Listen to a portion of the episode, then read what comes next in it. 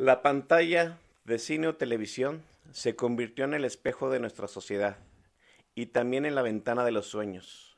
Y como espejo de nuestra sociedad dio cuenta de la narrativa del patriarcado y la opresión sobre las mujeres en los personajes femeninos de sus historias.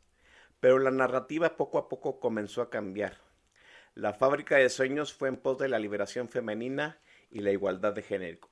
Hay una revolución dentro de la industria audiovisual las mujeres luchan por dejar el lugar a las que se les relegó, buscan igualdad de oportunidad y salario y buscan cambiar la narrativa en la pantalla. Hubo un tiempo en que la pantalla espejo relegaba a la mujer al papel de una madre abnegada oculta en su hogar. Hoy la fábrica de sueños les dice que pueden reinar un pueblo, lanzar cohetes a la luna o ser un maestro Jedi. Pueden ser las protagonistas de su propia historia de éxito en la sociedad o la heroína de una película. Hablemos del camino de la heroína, la liberación del personaje femenino en la pantalla.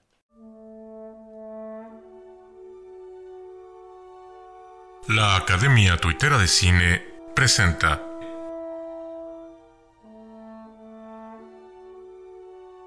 Each of us in this room are celebrated because of the stories that we tell. And this year, we became the story.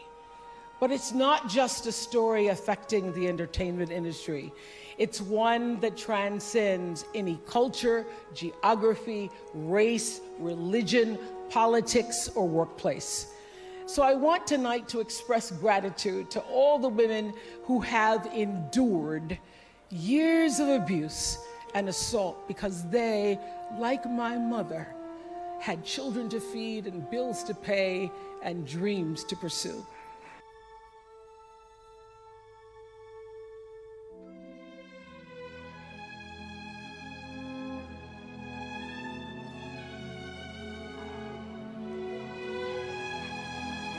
If I may be so honored to have all the female nominees in every category stand with me in this room tonight the actors. Meryl, if you do it, everybody else will. Come on. The filmmakers, the producers, the directors,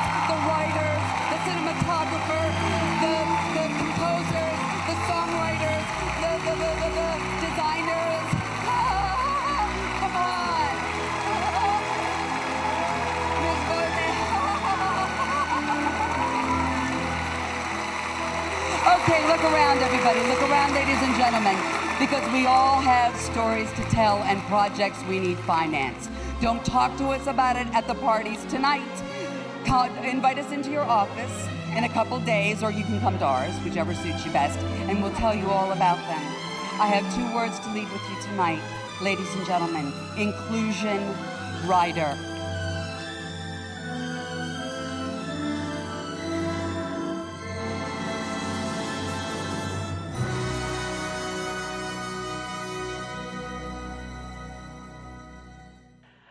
Hola a todos, bienvenidos sean a Hablemos de, como a este a través de estos últimos años las heroínas, las mujeres empiezan a tener roles preponderantes, protagónicos y épicos en la pantalla chica y en la pantalla grande.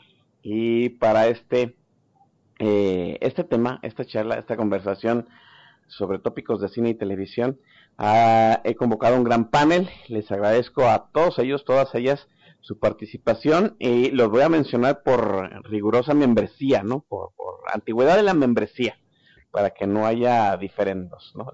Luego nos andamos quejando por los créditos de los programas. Eh, conmigo, copiloto de estos podcasts suicidas, Sócrates Ochoa. Sócrates, bienvenido. Eh, hola, ¿qué tal? Muchísimas gracias, Oscar. Muchísimas gracias a todos los que nos escuchan de nueva cuenta a esta ¿cómo podríamos decir? Como un eh, eh, spin-off de corte y queda, si lo quieren ver así, pues para los que no lo hayan escuchado antes. Eh, y, híjole, personalmente es, es, es un programa que me tiene muy emocionado por el tema y por las super invitadas de lujo que, que tenemos. ambas son amigas muy queridas de, de, este espacio, pues, que, ya han colaborado con, nosotros en, en, Corte y Queda, pues. Y pues sí, ya eh, solo por tenerlas a ellas, pues sí, va a ser este un, les anticipo que va a ser un programazo. Entonces, este, quédense y pues de nuevo muchísimas gracias por, por estar aquí y escucharnos. Dos invitadas de lujo y la primera de ellas es eh, Paulina Nava desde Mazatlán. Paulina, bienvenida. Gracias, ¿cómo están todos? Gracias por invitarme. Y bueno, desde que Oscar me habló del tema dije, sí, claro que sí. Luego más ahorita que creo que es un tema que está en la mesa, que son las mujeres, y luego el, empoderamiento femenino. Y pues ahorita vamos a hablar, ¿no? De este empoderamiento que sí ha existido desde hace bastante tiempo, pero me imagino que a lo mejor por los medios y, y las redes sociales ahorita se está tomando más en cuenta. E, e, eso es parte de lo que vamos a descubrir. Si el empoderamiento se ha dado desde bastantes años, ¿por qué, por qué se ha tardado tanto, sobre todo el cine, no en, en esa igualdad de género? y empezando sobre todo en los roles que, que, que ha, ha, asumido en los últimos años, ¿no? Y las historias que empieza a relatar. También está con nosotros eh, Lorena Vargas de Film Spy. Bienvenida, Lorena. Hola, ¿qué tal? Pues muchas gracias por invitarme al podcast y sobre todo por hablar de este tema, que es un tema que me encanta. Y bueno, de hecho, la, realicé una tesis para titularme de la licenciatura de comunicación y justamente la tesis fue sobre, sobre este tema, ¿no? Entonces es algo que, que, me gusta mucho. Es un, es un tema nada fácil de abordar, sobre todo porque comentaba esta Paulina Nava, ¿no? el empoderamiento siempre ha existido y yo diría, sí, en realidad ahorita venía pensando rumbo aquí a la cabina para, para tener, digamos, una estructura de lo que, el podcast eh, que íbamos a presentar, eh, venía pensando en mujeres empoderadas desde, desde mucho atrás, ¿no? Desde el cine clásico de Hollywood o desde los inicios de los grandes estudios. Y me vino a la mente inmediatamente eh, Scarlett O'Hara, la, la protagonista de Lo que el viento se llevó. Es una mujer empoderada, sí, que al final, por X o Y situaciones de la vida, se queda como la ama y señora de Tara, ¿no? Tara es la hacienda este, sureña que en los suburbios de Atlanta, y ella se queda eh, sin guerra, sin nombre y con propiedad y empoderada. Y, yo dije, bueno, pues esa fue la primera gran heroína de Estados Unidos y qué curioso que a partir de entonces la narrativa cambió o no cambió o nosotros dejamos de verlas a ellas como las protagonistas, como heroínas. ¿Cómo ves? ¿Qué, qué aprendiste en esta tesis que realizaste, Lorena? Eh, uy, pues aprendí muchísimo. En realidad es una investigación un poco extensa, ¿no? Y de la cual aquí pues solamente quizás tomaré tres o cuatro épocas que me parecen como las más interesantes. Este, no, empezando por los años 30 y 40, con esto que se le llamaba el cine para mujeres, o bueno, en inglés women's film, ¿no? Que eran, eran, o sea, eran, al fin y al cabo eran películas protagonizadas por mujeres, pero eran escritas, dirigidas y producidas por hombres, ¿no? Entonces, ellos lo que hacían era tomar ciertas temáticas que pensaban ellos que eran interesantes para las espectadoras, ¿no? o sea, a las mujeres que iban al cine. Sin embargo, este tipo de películas tenían mucho que ver con, con la mujer dentro de una esfera doméstica, ¿no? O sea, estas películas presentaban ideas convencionales acerca de lo que era ser mujer, eh, presentaban a la familia y al hogar como, como lugar apropiado para la mujer, ¿no? El, que la mujer se reconciliara con su rol como madres y amas de casa, ¿no? Y, mucho de lo que hacen estas películas era reflejar, bueno, como todo el cine, pues reflejan cierta época, ¿no? Ciertos comportamientos, ciertas ideologías, eh, que, bueno, lejos de estar bien o mal, pues era lo que ahora sí que era la época, ¿no? Y muchas de estas películas pues intentan presentar a, las mujeres de, de, cierta forma, ¿no? Y, y, bueno, dentro de este llamado cine para mujeres, pues hay, un, hay una película que, que resalta, que se llama justamente The Women, ¿no? O Las Mujeres, de George Cukor, eh, que fue de las, en realidad fue de las primeras películas que tenían un reparto enteramente femenino.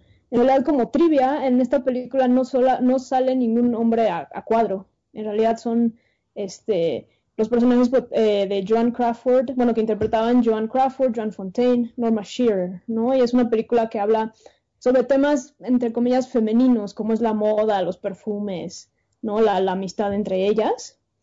Y vaya, se me hace de las... Ah, sobre todo hay una, hay una escena de un desfile de modas que, bueno, toda la película es en blanco y negro y cuando pasan ese desfile de modas es a color, ¿no? La, la verdad la película es, es, muy buena, es buena, la verdad. Si no la han visto, este, se la recomiendo.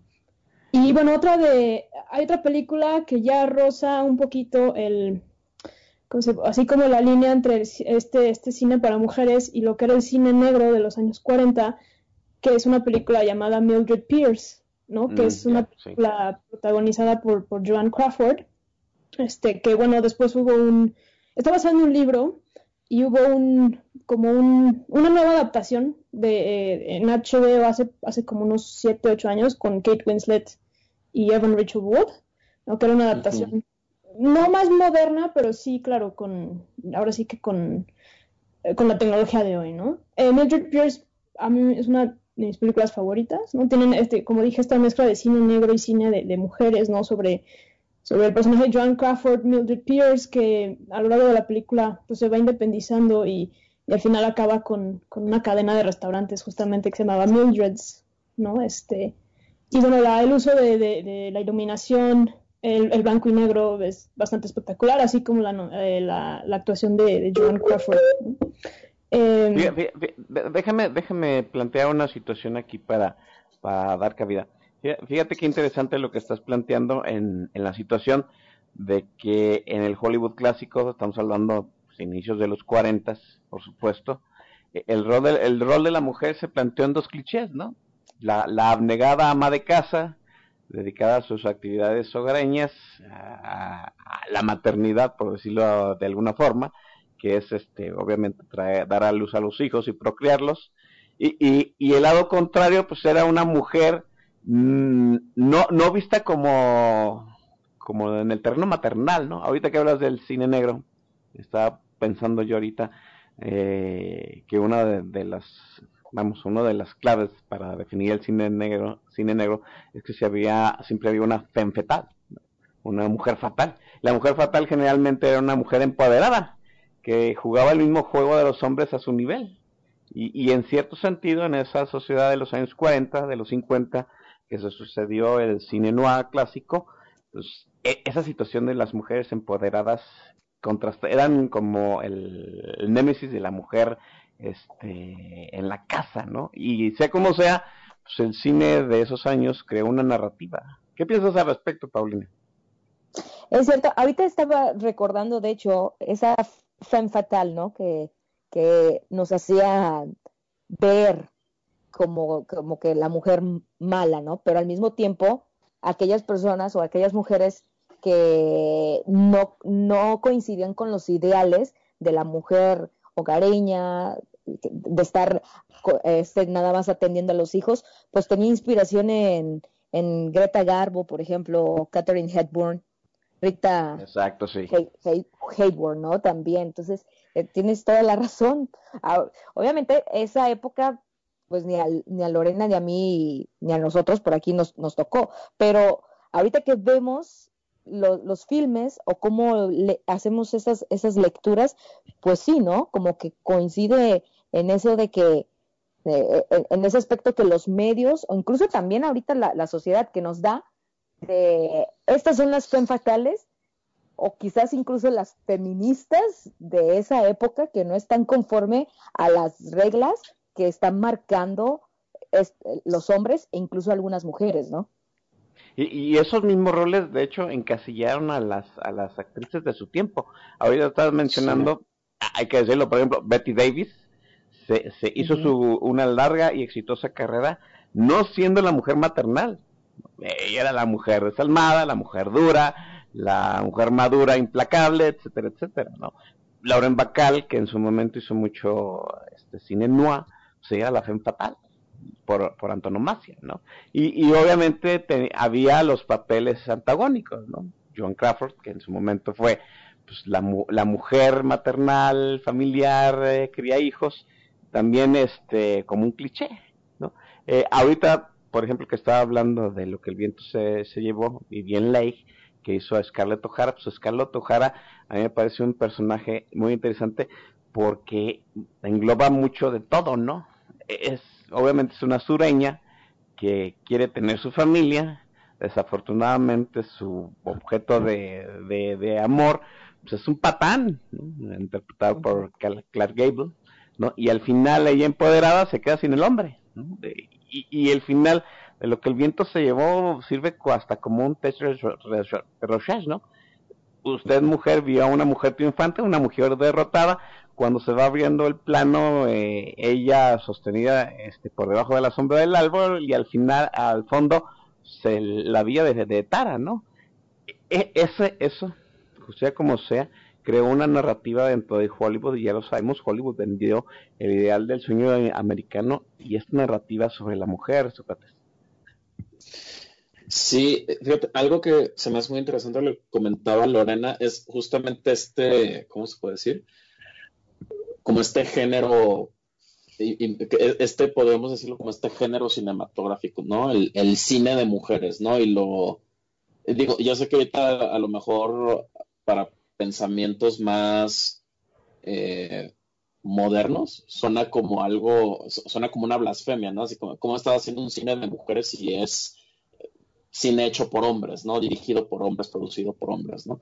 Eh, algo que también se me hace muy interesante es que incluso también cómo se perfilaban las narrativas desde, desde a nivel de, de, industria, ¿no?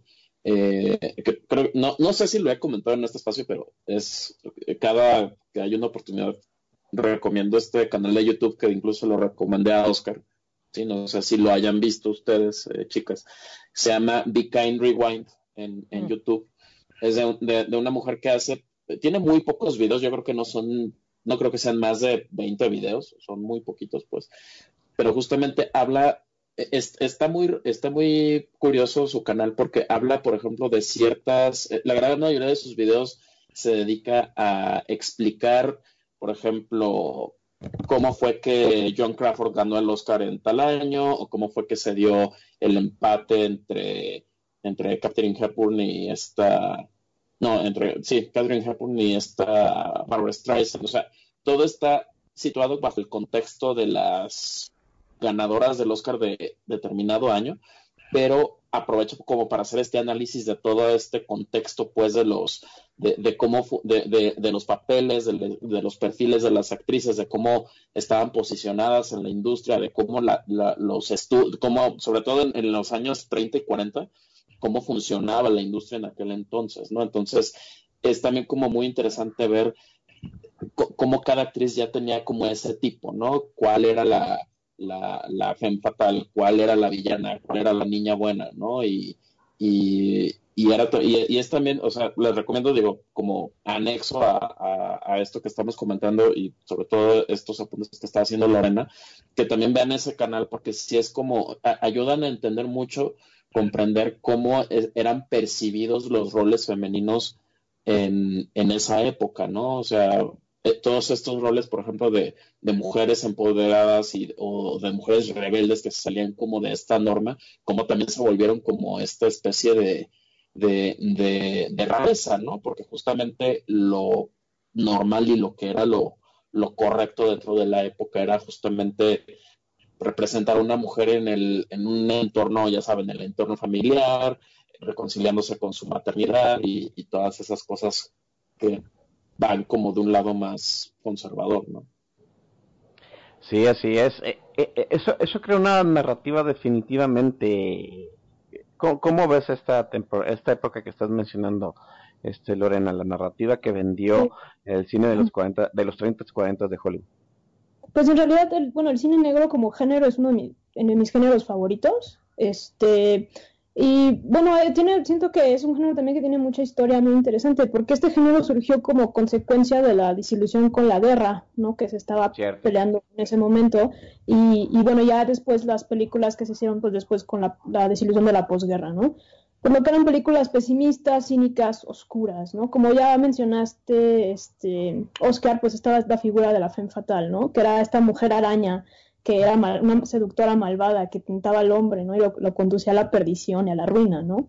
Era una mujer que, que utilizaba su sexualidad justamente para manipular y para adentrarse en ese mundo de hombres, ¿no? Que pues era el crimen y los detectives y, y, demás, ¿no? Bueno, películas emblemáticas de la época, pues está The Killers, está Double Indemnity, está Out of the Past y The Postman Always Rings Twice, ¿no? Que después hubo un, este, un remake con Jessica Lange y Jack Nicholson en los 80, que es bastante desafortunado, pero la, la película original es de mis películas favoritas de toda la vida, ¿no? Este, también... Eh, eran, bueno, los personajes, ¿no? Como ya había mencionado Paulina, Gilda, ¿no? Interpretado por Rita Hayworth, este, el personaje de Corey Smith, interpretado por Lana Turner, este, eh, ¿no? Y lo, lo, bueno, lo más interesante quizás de, de, todas estas películas es la manera en que, en, que terminan y, la, así que el, destino de la fe fatal, ¿no? Por así decirlo. Era, generalmente estas mujeres eran castigadas al final de la película, o acababan muertas, o en la cárcel, o solas o solas, ¿no? Sí. Y bueno, justamente se castigaba a estas mujeres malvadas, ¿no? Con, con este fin de transmitir una moraleja al espectador, ¿no? De que la mujer fuerte, independiente, sexual, eh, pues representa una amenaza para el hombre, ¿no? Y, el, el, status quo de la, de la sociedad, ¿no? Se tiene que hacer todo por, por, por detenerlas, ¿no? Este, y bueno, mucho de este de esta ideología pues viene también un poco de, la Segunda Guerra Mundial, ¿no? Que pues todos los, todos los hombres se fueron a pelear, a, bueno, estaban peleando en Europa o en el Pacífico, por lo tanto las mujeres tuvieron que salir de sus casas a trabajar, eh, muchas llegaron inclusive a unirse a la, a la milicia estadounidense y, y, muchas trabajaron en el, en el gobierno, ¿no? Pero cuando terminó la guerra y, bueno, los hombres que, que no murieron pues regresaron a Estados Unidos, muchas de estas mujeres fueron despedidas justamente para que regresaran a sus roles tradicionales, ¿no? De madres, esposas,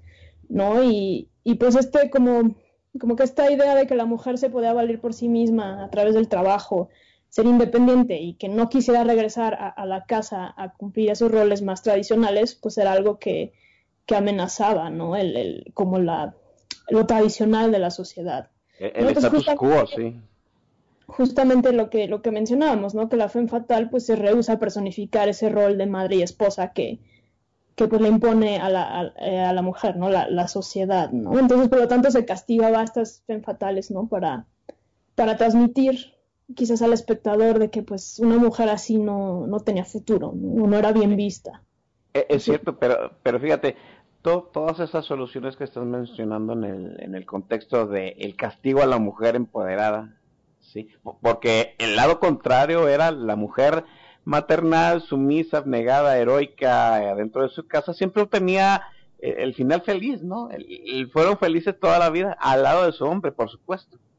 De hecho, hay que decirlo como es, pues, el Emporio Disney se dedicó pues, todos los años 30, 40 y 50 a explotar esa situación, ¿no? De, de que si tú sigues el rol femenino tradicional, no rompes el status quo matriarcal, pues obtienes al final tu recompensa, cosa que, vuelvo a decir, el, lado contrario, la mujer independiente, segura de sí misma, empoderada, este, con una posición de, liderazgo, no, y, y, vuelvo a decir, lo peor del caso es que subliminalmente todos los finales terminaban en no vas a tener el hombre de tu vida, porque estás muerta, porque estás sola, porque estás en la cárcel.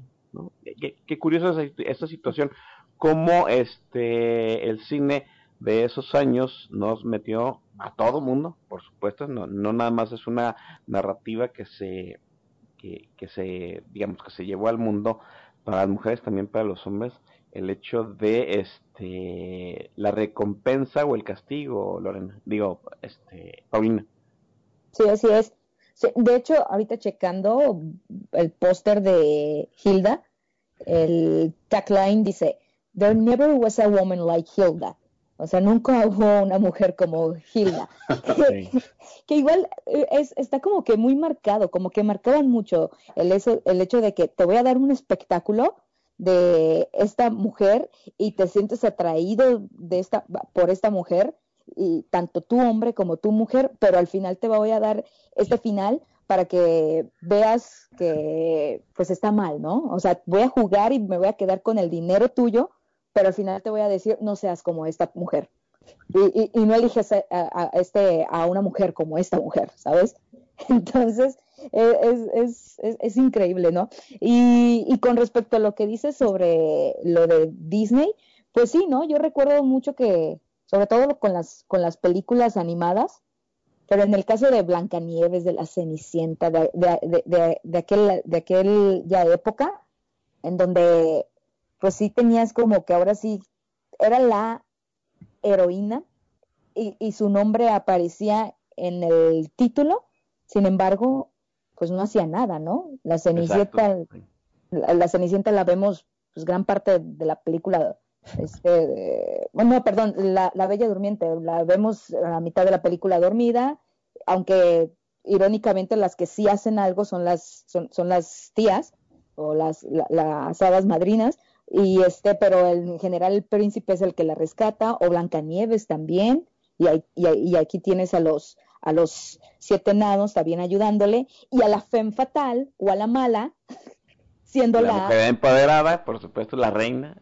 Exactamente, pero que está, que está mal, pues, o sea, sí, sí, sí, sí, como que vamos, como que sí nos dirigían y nos daban estos roles, pues, y, y, y así, y así como que manejaban en aquel tiempo a las niñas y pues también a las, a las, a las señoras que llevaban a las niñas a, a ver las películas. Sí, qué interesante lo que está planteando Lorena en el sentido de todo el shock que representó este el hecho de que los hombres fueran a, a pelear en la Segunda Guerra Mundial, eh, las mujeres tuvieran que este, en su momento realizar las actividades de los hombres para que el país no se paralizara. Digo, hay, hay películas que hablan al respecto, una de ellas es cómo se sostuvo una liga femenil de béisbol en donde aparecen Madonna y Tom Hanks durante la guerra, ¿sí? Y, y, y, el shock que representó precisamente esas mujeres que luego se sintieron autosuficientes, que vieron que eran capaces de realizar el mismo trabajo que los hombres, pues de vuelta al hogar, ¿no? De hecho, a lo mejor para muchos eso suena algo eh, como medio incomprensible, pero tenemos un claro ejemplo en The Hours, ¿no? En, en el, el, personaje de Julianne Moore. Julianne Moore es una mujer eh, cuyo esposo ha revuelto de la guerra, tiene la familia idílica, un, esposo amoroso, una casa nueva, un, un, niño primoroso, pero ella es infeliz. Y, en The Hours, perdonen, hay una expresión donde dicen, ella es el monstruo, ¿no? Ella es la mujer que despreció todo eso por ser, por seguir su camino y ser independiente. Sócrates. Eh, sí, fíjate, ahorita es muy interesante, aunado a lo que comentabas, eh, lo que justamente decía Lorena, ¿no? Que también tiene que ver mucho el, el como todo este contexto sociopolítico, ¿no? Lo cual nos hace pensar que siempre, eh, porque ahorita, ahorita creo que mucho de la, de la, de la conversación actual es como de, de, de, la representación de la mujer, qué tan alineada está la agenda y para muchas personas, yo sé que suena como a esta cosa de los millennials descubren la agenda, pero son cosas que pues siempre han estado. O sea, eh, justamente fue esta cuestión con la guerra mundial, esta cuestión con la decepción por, por, por la posguerra, ¿sí?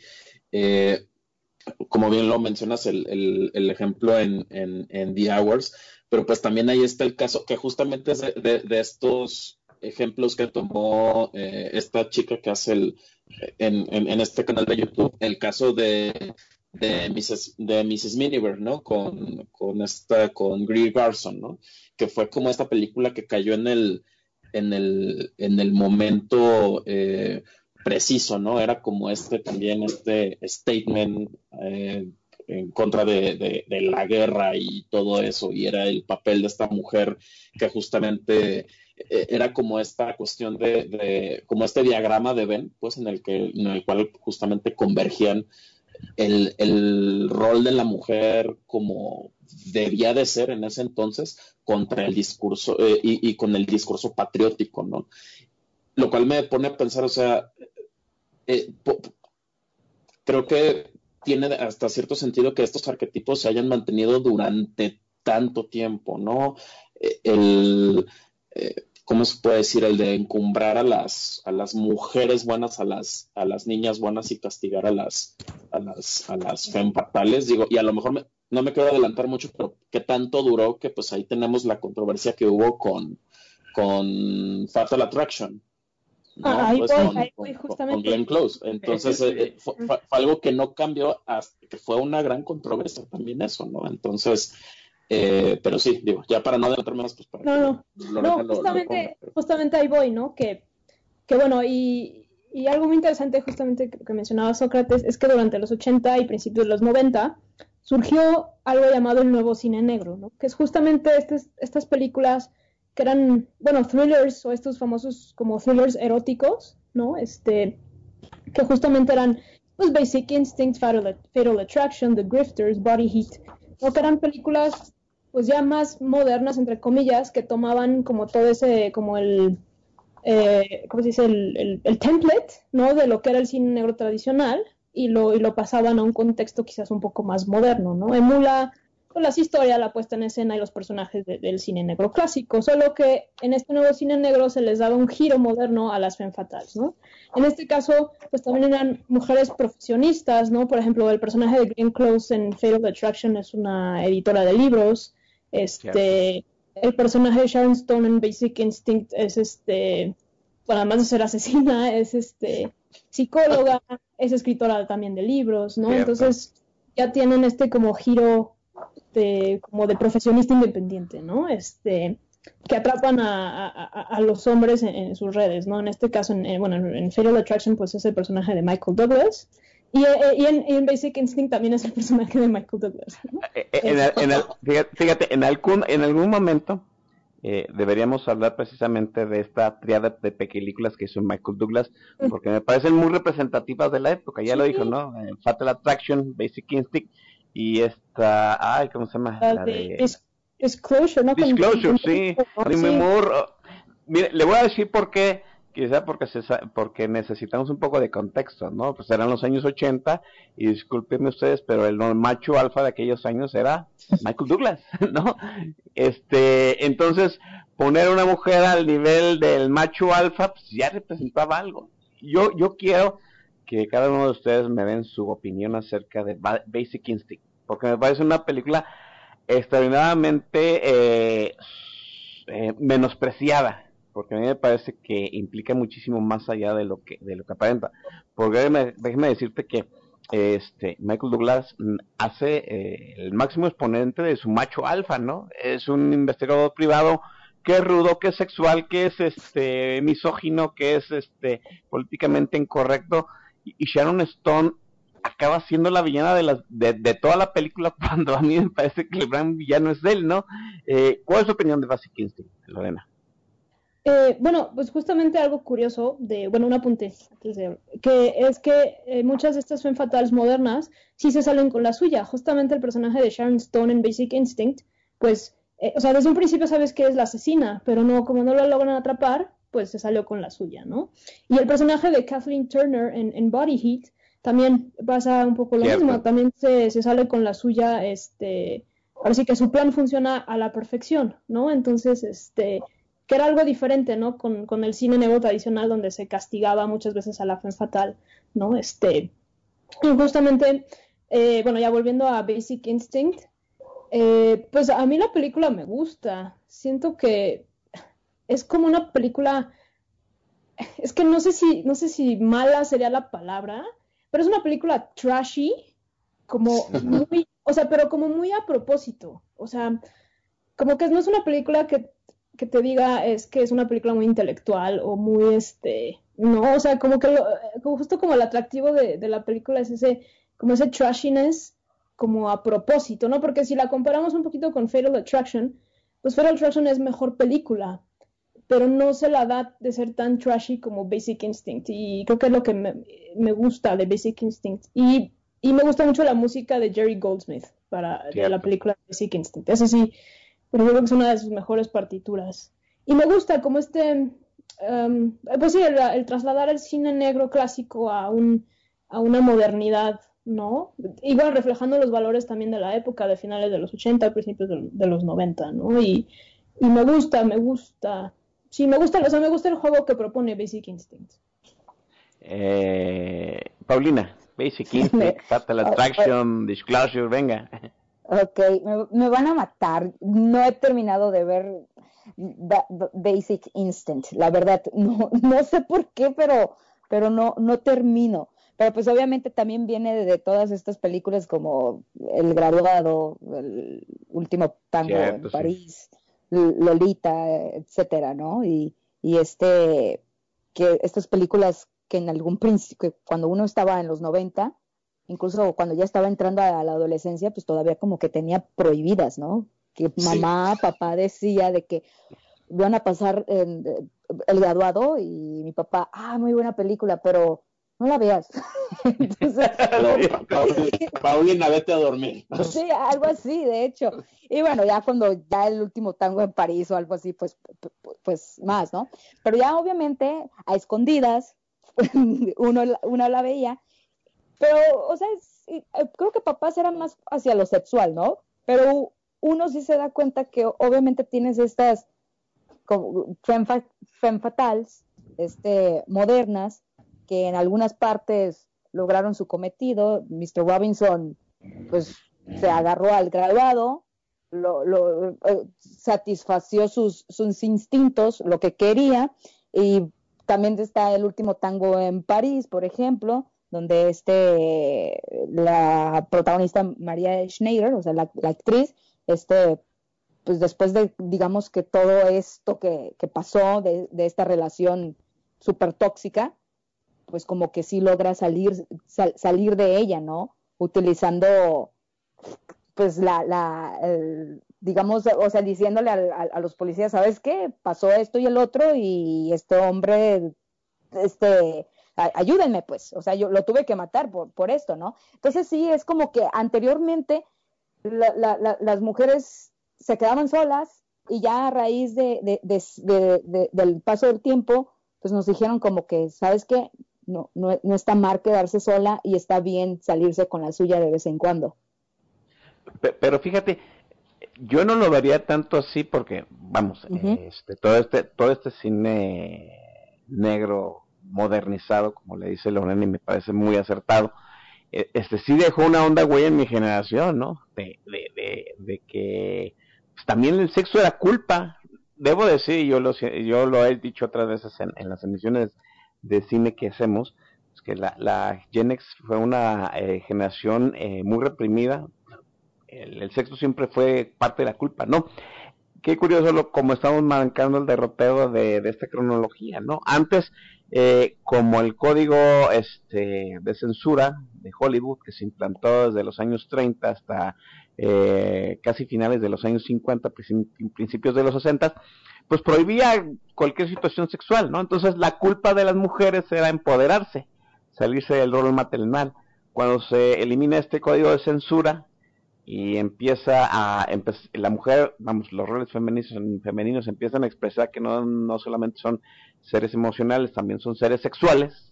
Natalie Wood en Esplendor en la hierba, perdón, ¿no? El escandalazo que se hizo eh, cuando se cuando este se andaba desayunando Ren Beatty este, luego el sexo fue la culpa. No, no nada más era una cuestión de eres empoderada, eres una mujer este, educada, eres una mujer que reniega de los roles maternos, además eres una mujer que tiene deseos sexuales, ¿no? Pues el colmo de los colmos. Eh, déjenme que Sócrates Ochoa dé su opinión acerca de estas películas y, yo les voy a dar un ejemplo que hablemos de la contraparte villana de la, de la familia. Sócrates Ochoa, Disclosure, Basic Instinct, este, y todas ellas. Fíjate que es una situación muy simple. Yo creo que somos más o menos de la misma edad, pero también me, pasaba esta misma situación que, que platica Paulina. Era así como, van a pasar así bajos instintos o atracción fatal. ¿Sabes que No, ya, vete a dormir. Con todo y que en tele abierta las pasaban súper cortadas, pero bueno. Eh, pero a mí lo que me causaba, y, fueron películas que no pude ver hasta muchísimo después, porque si era así como, no, no, no, cosa que se me hace mega chistosa porque sí, me dejaron ver con lujo de detalles, no sé, la violencia explícita de toda la trilogía de, Godfather, pero no me dejaban ver este, Fatal Attraction o, Bajos Instintos, ¿no? Pero eh, algo con lo que yo me quedo, que justamente eh, a quienes les causaba más incomodidad, digo, no, no sé, pues digo, yo estoy hablando desde mi entorno social, familiar y demás, a las que les causaba más incomodidad eran, eran a las mujeres. O sea, yo veía muy incómodas a, por ejemplo, a mi mamá, pues cada que pasaban este tipo de, de, películas, ¿no? O a, a lo mejor a, mi hermana mayor, ¿no? Entonces, si era así como de, no, no, no, no, no, no, no, no las ven. Y siempre fueron esas películas que, entre más te, ya saben como unas de niño o adolescente, ¿no? Entre más te dicen no las veas, pues más ganas te dan de verla, ¿no? Entonces, este, eh, creo que también yo, yo me quedo también con, eh, con, esa sensación que me dejó, eh, con, lo, que justamente comentaba Lorena sobre Basic Instincts, que sí era como, como esta película que sí deliberadamente quiere ser trashy, ¿no? No es como esta, no es este mal, es que no sé, no sé si sea bien decirlo como, no es como este mal gusto y que, fuera involuntario, ¿no? Sino que la película quería ser así. Y ya cuando la pude ver, a mí se me hace una película muy divertida. O sea, sé que está muy mal que lo diga, pues porque no soy una persona normal, entonces no soy parámetro para emitir una opinión al respecto, pero es una película que me divertía mucho, la verdad. Entonces, eh, pero sí, me, quedo con eso, ¿no? Como esa, como esa incomodidad que les causaba y muchas veces luego, sobre todo pasando como a estos eh, discursos más actuales, ¿no? Que mucha gente luego dice, ay, es que a, los hombres les incomoda ver a mujeres en esos papeles. Y yo decía, ay, pues yo hay veces que he, visto, he, visto a veces en, ciertas instancias en las que realmente quienes se sienten incómodas son las mismas mujeres, ¿no? Y creo que esa triada de películas es el ejemplo perfecto en el cual sí veía como a, sí, notaba yo actitudes incómodas, pero por parte de, la mujer. Sí, eh, eh, sí, pues nada más comentando este punto, pues es que siempre a raíz, en la sociedad nos han puesto como que el tabú, eh, el, sexo, ¿no? Entonces, este, entonces, al, al ver estas películas, eh, quizás algunas mujeres era como que el reflejo de la privacidad. Entonces, al, al, no, al, al, mostrar así abiertamente lo que sucede o el orgasmo o la, la, excitación, etcétera, tenemos una sociedad, todavía cargamos con una sociedad sumamente, eh, este, digamos que cerrada en ese aspecto. Entonces, sí, al, al mostrar estas películas, al mostrarte ese, reflejo como que ciertas mujeres, sobre todo de antes creo, como que sí se sentían un poquito incómodas, quizás a lo mejor por mostrar esa privacidad que nada más pasaba en un cuarto, este, pues sí, en, a puerta cerrada, ¿no? En la intimidad, ¿no? Vuelvo a decir, no. Ah, nosotros pensamos, la mujer debe de ser, y lo primero que viene a la mente es recatada. Así es. Y recatada es, no, es todo lo contrario a ser una persona exhibida, ¿no? Es, todo lo contrario a ser una persona extrovertida, por decirlo de alguna forma. Este, venga, venga. Sí, nada más, este, eh, lo, lo, que me he dado cuenta, obviamente, lo que está planteando Lorena, es que hay como que etapas, ¿no? Entonces estamos en este punto de, del erotismo que se puso de moda. Sin embargo, ahorita pues no, no, no está de moda, pero se ha tocado el tema en algunas cintas o incluso eh, cuando empezó las películas mexicanas en el 2000 a, mostrar desnudos y todavía como que, que, había como que, o hay recato todavía, ¿no? ¿Creen que realmente hemos llegado a ese punto de, de, que, de, que hemos superado eh, el desnudo o la sexualidad entre la pareja o incluso entre el individuo? Yo digo que no, pero ¿qué opinan? A ver, Lorena. Pues, bueno, por ejemplo, en, Europa les escandaliza justamente más la violencia en las, en las cintas que las escenas de sexo o los desnudos, ¿no? y, y, en Estados Unidos es al, es al revés. O sea, primero te censuran un desnudo que una que alguien volándole la cabeza a otro personaje, ¿no? Entonces, como que si ahí todavía está, pues este como tabú puritano, ¿no? De, con relación al, pues sí, al sexo, al desnudo en, en el cine, ¿no? Y creo que eso se ve mucho en, pues en este ejemplo que acabo de dar, ¿no? Que, que primero le temen a, a un desnudo que a una escena súper violenta, que además un niño puede ver, no sé si es clasificación B15, puede ver, al, o sea, puede ver algo sumamente violento y, y, no pasa nada, ¿no? Pero que no vea sexo porque, porque ya todo el mundo se escandaliza, ¿no? Entonces, sí, no, me parece que no, que no se ha superado. Y, y de hecho, de, debo decirlo porque es algo que me sucede muy frecuentemente en el cine LGBT, ¿no? Las películas están castradas. ¿no? Antes permitir un desnudo frontal femenino que un masculino. Perdón, ¿no? Porque, uh -huh. no sé, por algo, es, es puritanismo, debo decirlo de alguna forma. Sí. ¿qué, ¿Qué opinas al respecto?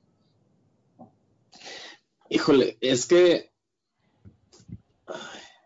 no siento que sea una respuesta que pueda contestar como de que sí y no, porque siento que también estamos hablando desde una perspectiva, eh, ¿cómo decirlo?, eh, eh, generacional, ¿sí? Esto que comentas, Oscar, sobre el cine LGBT es muy cierto, y es algo que todavía sucede, ¿no? Así como de ver un desnudo frontal es algo que todavía eh, causa incomodidad. Es más, ¿para qué, ¿para qué nos vamos tan lejos? Pues el desnudo frontal del personaje de Fermín en Roma. O sea, si Nada. estás en una sala, eh, uh -huh. escuchas a más de cinco personas riéndose así en, en toda la sala, ¿no? O, o así. Eh, pero fíjate que sí siento que es algo que, que estoy de acuerdo en que todavía no se supera, pero creo que sí gradualmente sí ha habido un cambio. O sea, sí ha estado como como, y esta tendencia que comenta Lorena me parece muy atinada, ¿no? Sí, eh, tenemos como el switch volteado entre nosotros acá los americanos y los europeos, ¿no? Sobre qué cosas nos hacen más, más tic, ¿no? Entre la violencia y el sexo, ¿no?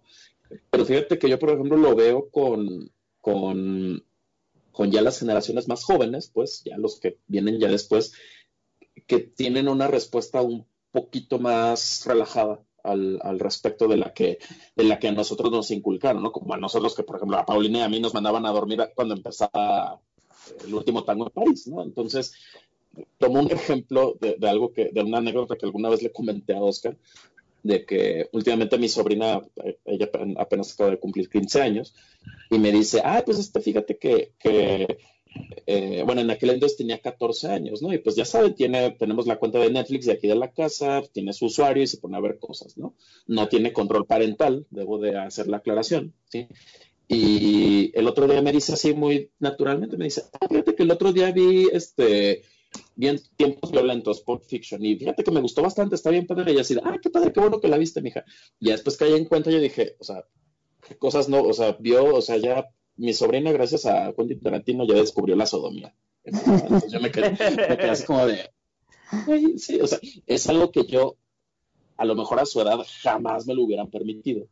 Sí, entonces, y, y para ella fue como la cosa como más normal y común del mundo, ¿no? Entonces, siento yo que ya las siguientes generaciones eh, tanto como espectadores como de personas que están como detrás creando contenidos, creando historias, ya creo que ya le bajaron dos rayitas más al, puritanismo, ¿no? O sea, y creo que es una tendencia natural, ¿no? Como bien comentado Oscar, la generación X es una generación que se creó con mucha, eh, evidentemente porque hay una explicación detrás, muchos aspectos este, sociales que hubo detrás sobre el cual vieron al sexo con culpa.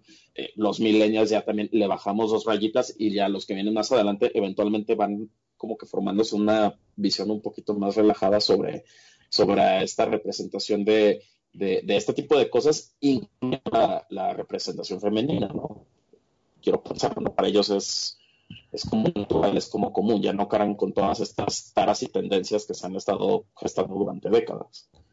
Sí, pero eh, el cine de los años 80, de que estamos hablando, obviamente este, este nuevo cine negro que está comentando Lorena, este, también, también, también de alguna forma este incubó la idea de la culpa por el sexo, ¿no? Sobre todo en el, en el rol femenino. Otro género que, incu que incubó la culpa en el sexo, en el género femenino, fueron las películas slasher. Yo, yo, siempre he dicho, una película slasher, la primera que, muere, que muere es la mujer más sexualmente abierta, este, extrovertida, ¿no? Ustedes vean las películas de Viernes 13, de, este, de Halloween, de Freddy Krueger, generalmente entre las primeras muertes está la mujer que es más sexualmente extrovertida. ¿Por, ¿Por, qué? Vuelvo a decir, una cuestión de culpa. Qué interesante el planteamiento de que nos está sucediendo en el cine de los años 80. Nótese que pues, es un cine que, que manejamos mejor, mejor, digamos, porque pues, a mí me tocó vivirlo y Lorena, Sócrates y, este, Paulina, pues de algún modo fueron inducidos o inducidos, iniciados en este cine para, para, desde muy temprano. ¿Qué sucede en el lado contrario? Estamos hablando de la fe fatal que le hizo la vida de cuadritos Michael Douglas, que era el macho alfa. Pero vamos a la, ahora del otro lado. Antes de terminar este punto, ahorita antes que se me, que se me olvide, perdón, sí, yo le recomiendo que vaya a que se compre el, el libro de Fernanda Solórzano, Misterios en la Sala Oscura.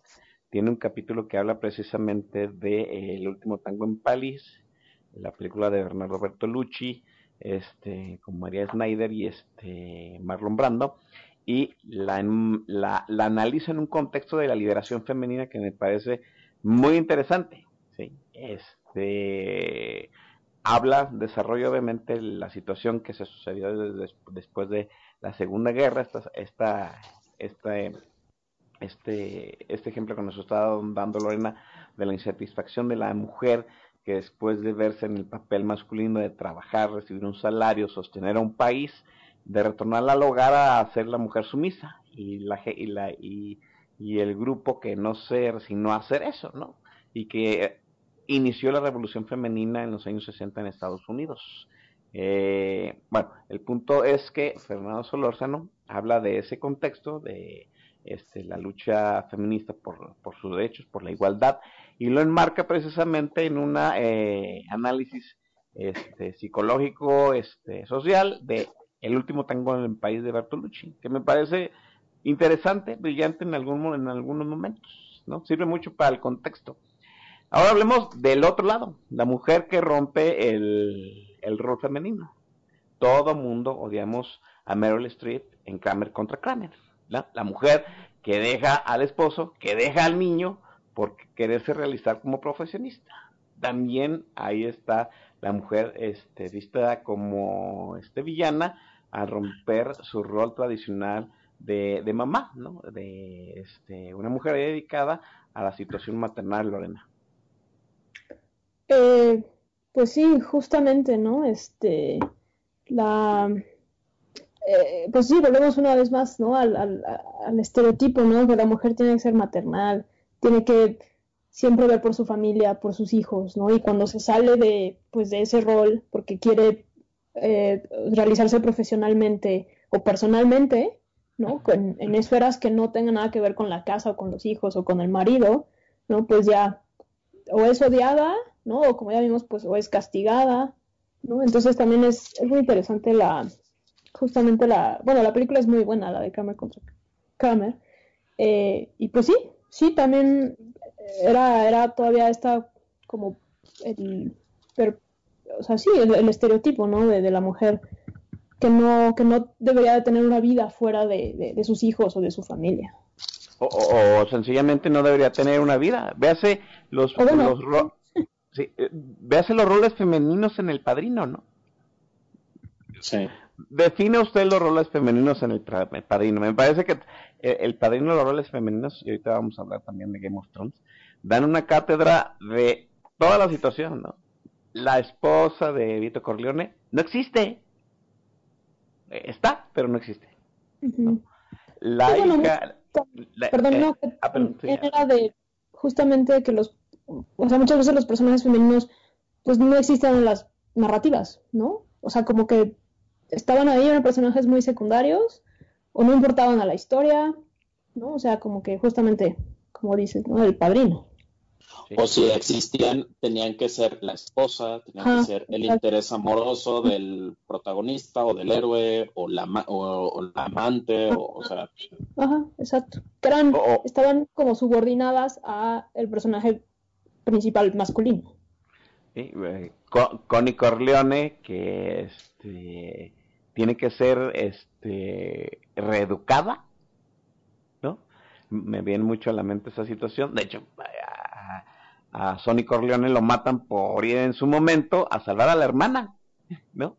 Este, y este, Kate, que es el, el efecto amoroso de Michael Corleone, este, pues es una mujer libre, educada, que no, que no acaba de comprender que eh, pues, va a ser reprimida en esa situación. De hecho, la última escena del padrino, que me parece muy emblemática, es eso, ¿no? Esa situación, la, eh, la, ¿cómo decirlo? La continuidad del patriarcado en el clan. Eh, cuando le acepta una sola pregunta y no la vas a volver a hacer en tu vida, me parece una escena emblemática, yo creo, de todas, de toda una generación, de dos generaciones, ¿no? Lo que fue la generación X y lo de Vivo Paulina.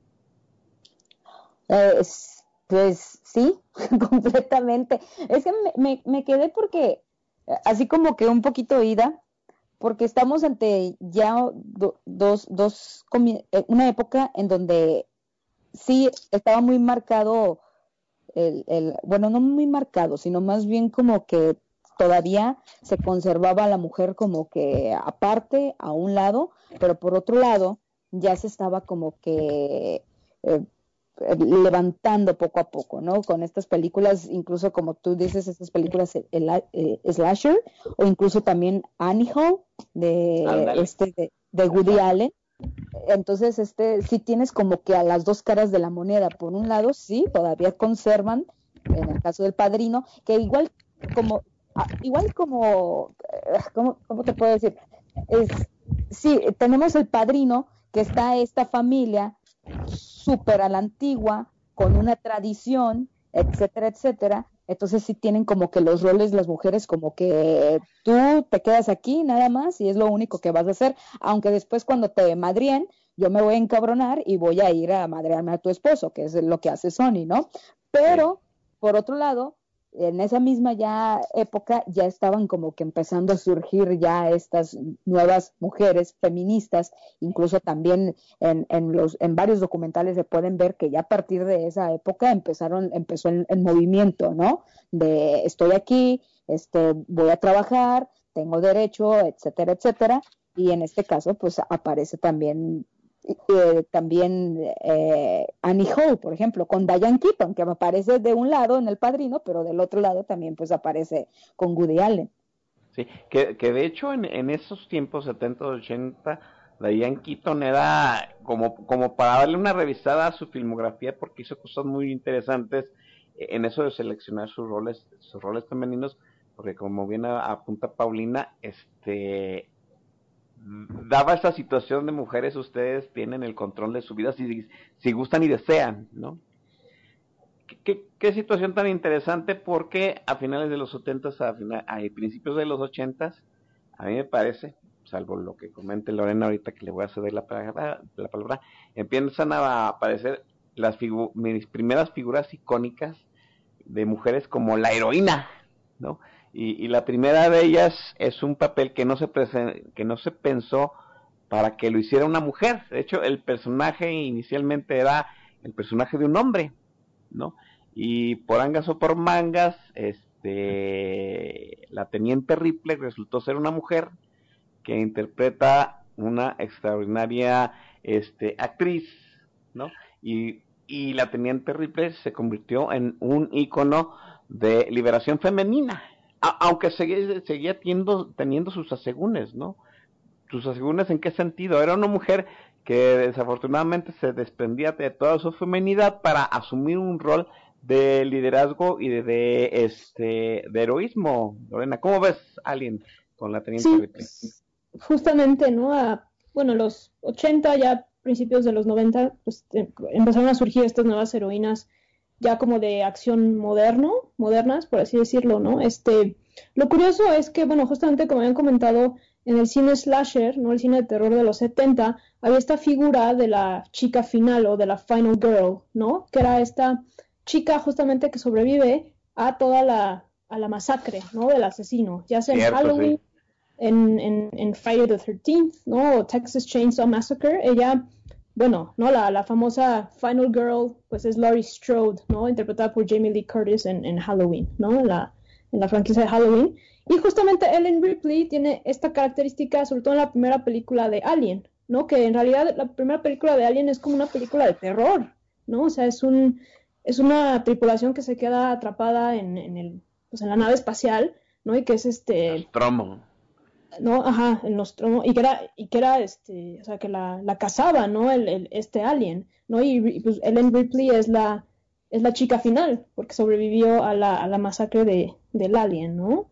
Es un, bueno, es un personajazo, ¿no? Es este, es una mujer que no se acobarda, ¿no? Que piensa lógicamente, ¿no? Eh, En contraste luego a veces con los hombres de la tripulación, ¿no? Que se asustan, ¿no? O pierden los estribos, ¿no? Y ella es como muy fría y, y, y vaya, o sea, y piensa lógicamente, ¿no? En- De, hecho, bueno, de hecho, no- ¿eh? deja- déjame comentar, deja- déjame comentarlo por, por si usted no lo acaba de percibir, ¿no?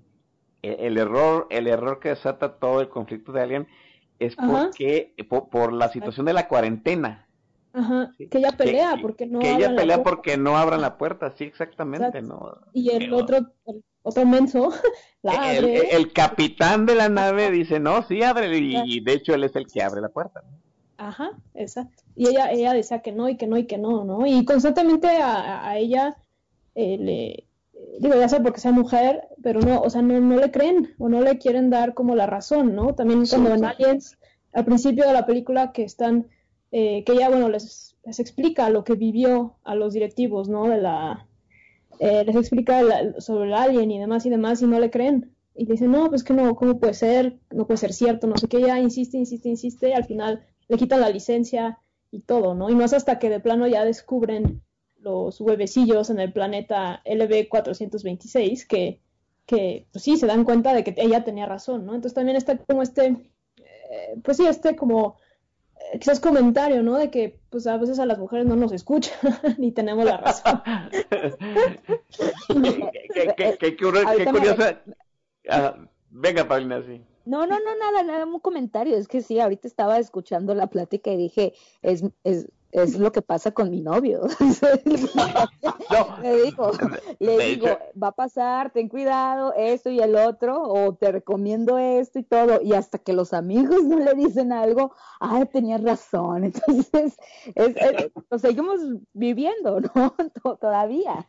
Es, es, es, es cierto cómo empiezan, empiezan a proyectar este esa situación de ah, esta mujer me proyecta porque sucede esto, ¿no? Y, y es un cambio de narrativa. A mí, el personaje de, de la Teniente Terrible, Sigourney Weaver, yo, yo, dioses del cine, gracias por Sigourney Weaver siempre, ¿no? A, a mí me encanta, me, me, me choqueó el personaje desde la primera película. Me encanta todas las películas donde sale ella en Alien.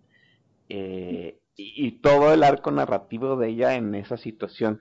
Este de, de, de, de perder su feminidad, ¿no? En algún momento tuve una, un largo debate de que en realidad alguien era una, una negación al hecho de procrear, ¿no? Porque al final usted, yo todo el mundo lo sabemos, y es un spoiler, pero pues es un spoiler ya viejísimo, ¿no? La teniente Ripley se sacrifica para no poder, porque trae un alien dentro de su cuerpo, ¿no? Eh, ¿qué, ¿Qué personaje es, es, este, la teniente Ripley? Sigourney Weaver. Para mí, para mí, personalmente es la primera heroína a la que me la entregué así como este irredento, ¿no? Sigourney Weaver, déjeme decirlo, a mí siempre se me ha hecho una mujer extraordinariamente guapa. Luego hizo una película muy interesante que yo creo muy poca gente ha visto que se llama Secretaria Ejecutiva, donde también hace de, de mujer a revista en una corporación. Vaya usted Ah, a es muy verla buena, es la Working Girl, ¿no? Sí, así es, así es. Es muy buena, esa película es muy buena, sí. Sí, así es. Yo, yo le digo que la vea y, y voy a dejar el panel para que lo comente inicialmente Paulina, otra de las grandes heroínas que emergieron en los años 80, que, que también tuvo que negarse a su feminidad, ¿no? Sarah Connor, eh, en vestida como Linda Ham- Hamilton en las películas de Terminator, ¿no? Ella, ella procrea El Salvador, es como, este, como una, una Virgen María que le quita la virginidad, ¿no? Pero se la quita a alguien que viene del futuro y se hace un de- armatroce. Pero sí, ¿no? También es una heroína. Yo creo que las dos grandes heroínas de los años 80 son precisamente la Teniente Ripley y Sarah Connor, Paulina.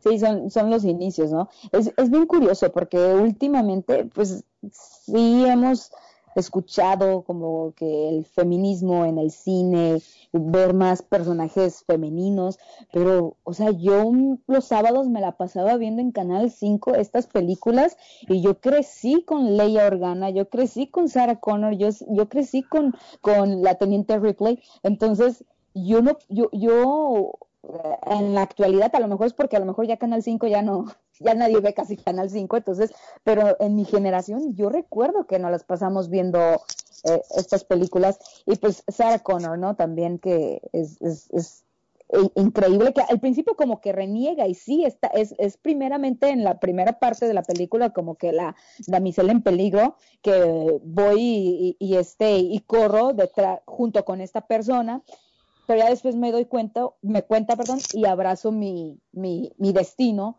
Y, en la segunda, pues es, en la segunda parte de Terminator 2, pues nos damos cuenta todavía cómo la, la han juzgado, ¿no? De loca, de, de, de, de, cómo empezó a ayudar o querer ayudar a la sociedad, querer salvar al mundo, pero pues no, la encerraron en un, en un psiquiátrico porque ante la sociedad por decir la verdad y por tratar de, impedir y alertar a la gente lo que está por venir, pues no, simplemente la cierran y me recuerda como que esta historia, ¿no? De, de, Juana la loca, ¿no? También, y de todas esas personas y todas esas mujeres que han sido llamado, llamadas locas por decir la verdad o incluso por plantearse en cuestiones diferentes, este, o que no van de acuerdo a los roles de, la sociedad.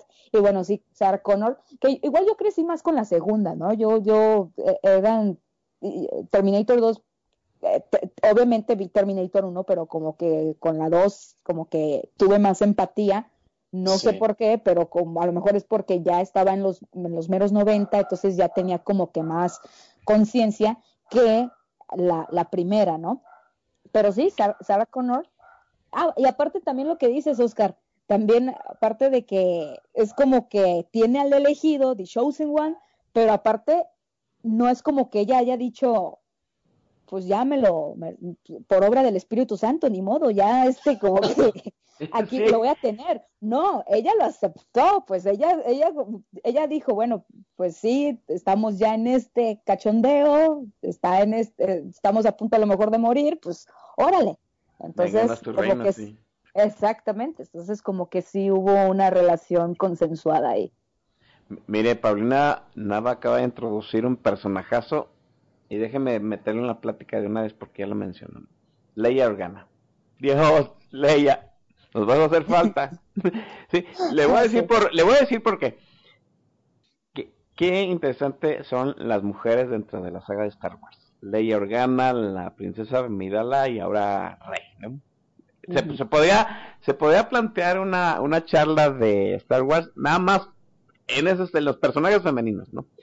Pero déjeme decirle sobre Leia Organa. Estamos hablando aquí de la teniente Ripley que este reniega de su feminidad en cierto sentido para asumirse como pues, la némesis del alien. ¿no? Sarah Connor que también reniega de su feminidad para convertirse primero en la en, en la mujer que da a luz al choosing one como dice Paulina y luego en la mujer que lo prepara, ¿no? que lo va a preparar para enfrentarse al, apocalipsis, ¿no? en el momento en que Skynet desate su furia. Pero Leia, Leia, ah, sí, adelante, venga. Nada más, justamente, o sea, es curioso ver cómo el personaje de Ellen Ripley y de Sarah Connor tienen un, eh, pues como una característica de maternidad, por así decirlo, ¿no? Al fin y al cabo, Ellen Ripley acaba siendo como la madre de, la niña Newt, ¿no? En, la película de Aliens, ¿no? Y justamente lo que estábamos comentando, ¿no? De Sarah Connor, que pues ella dio luz al, al salvador de la, de la humanidad, ¿no? Y, y bueno, lo interesante es eh, en las dos, los dos personajes es esta dualidad entre la guerrera y la madre, ¿no? Y que se me hace muy interesante justamente porque como que ya pueden ser las dos cosas, o sea, puede ser guerrera y puede ser madre, ¿no? Y, se me hace muy interesante. Y también que en la franquicia de Alien, pues si no olvidemos que el personaje principal, o sea, el alien principal es, es, femenino también. Es, una, es una hembra, sí, la reina. Es una hembra, ¿no? Entonces, que también está protegiendo a sus, pues, a sus crías, ¿no? Lo mismo que está haciendo Ellen Ripley. Entonces, esa, esa como dualidad se me hace como muy interesante. Eh, eh, esa, esa dualidad de, este, de madre y heroína a mí me parece mejor plasmada y un equilibrio interesante en la IA Organa, porque no, no se me hace que sea un personaje femenino que no, no se me hace que sea un personaje femenino que renuncia a ello, ¿no? Yo siempre vi a la princesa Leia como pues una mujer, ¿no? Que asumía un liderazgo, se enamora de, del gran error, de su vida, que no lo ha hecho, perdón, que es este Han Solo, pero yo siempre la vi como esa mujer femenina, ¿no? De hecho, pues, ya lo sabemos, un, uno de los pósteres icónicos de, Star Wars, pues, este, este, bikini que usó pues, cuando era la esclava de Java de Hot, ¿no? Qué interesante es ese punto de Leia Organa y cómo hace el arco a esta última trilogía, donde ya la vemos más como una matriarca que otra cosa. ¿sí? Es la líder de la, siempre ha sido la líder de la resistencia yo siempre he dicho que es la que le da equilibrio a, los Jedi, al imperio, a, esta situación de los rebeldes, y ahora la vemos investida como una matriarca de, todos los rebeldes, porque sigue su lucha, ¿no?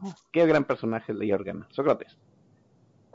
Eh, fíjate que ahorita que eh, mencionaban a todos estos personajes femeninos que justamente eh, que justamente se gestaron en esta década, ¿no? Como desde finales de los 70s, 80s y ya inicios de los, de los 90. Es muy interesante cómo también esos personajes fueron, digo, hay, hay unos que sí de entrada, pues sí fueron concebidos como esta forma, de, una forma, ¿cómo decirlo? Como muy contestataria, ¿no? O sea, Sarah Connor y, y la teniente Ripley, ¿no?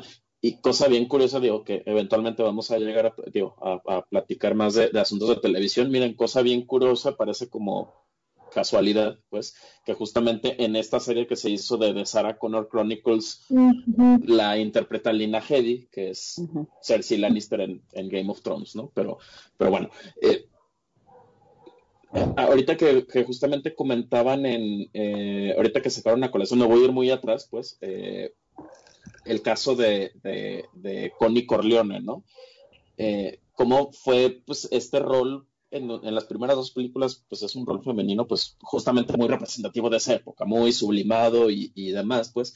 Y yo sé que muchas personas prefieren olvidar eh, The Godfather 3, eh, pues, pero una de las cosas poco interesantes es justamente ese cambio que hay en el personaje de, de, de, Connie Corleone, ¿no? O sea, que ya se vuelve también, no nada más es la, la, la ya no es la esposa llorona de, de, que causa mil y un, les causa mil problemas y que, por, bueno, no por culpa de ella, pero que cataliza todos los eventos que terminan matando a Sony, sino que ella también eh, toma parte de la, de, la, de la acción, ¿no? Entonces, yo sé que es un caso como muy específico por el tiempo que tomaron entre una película las primeras dos películas ah, en relación a la tercera, pero es justamente es, esa misma sensación como, como de estos roles que sobre todo que ya han pasado mucho tiempo, que pareciera que, que tienen como esta, eh, como esta actualización de, de, cierta forma, me parece muy interesante y es el mismo caso con,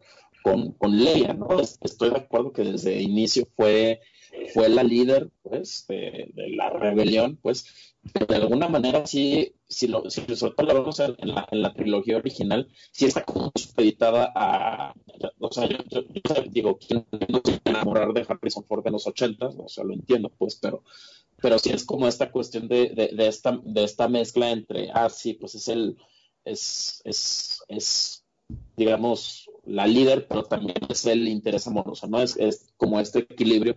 Y se me hace muy interesante ya haber podido ver en este, en, en, este plan ya un poquito más de, de, con una de, con una figura distinta, ¿no? O sea, ya el, el, el, solo, ¿cómo se puede decir? El nombre, ¿no? En, en, la trilogía original, Leia era la princesa Leia, y en, en, esta trilogía actual ya no es princesa, ya es la, es la general, pues entonces es, se, me hace como muy padre como esa actualización que eventualmente llegó con el, con el personaje y, y sí también es, es eh, se me hace muy interesante como todo este surgimiento de, estas heroínas, pues, y, y, que de alguna manera sí la llegaron a, a, a ver a lo mejor un poquito con, con, un poquito en contra, ¿no? Y que de alguna forma sí representan un poquito temas que todavía siguen sucediendo, ¿no? Ahorita, digo,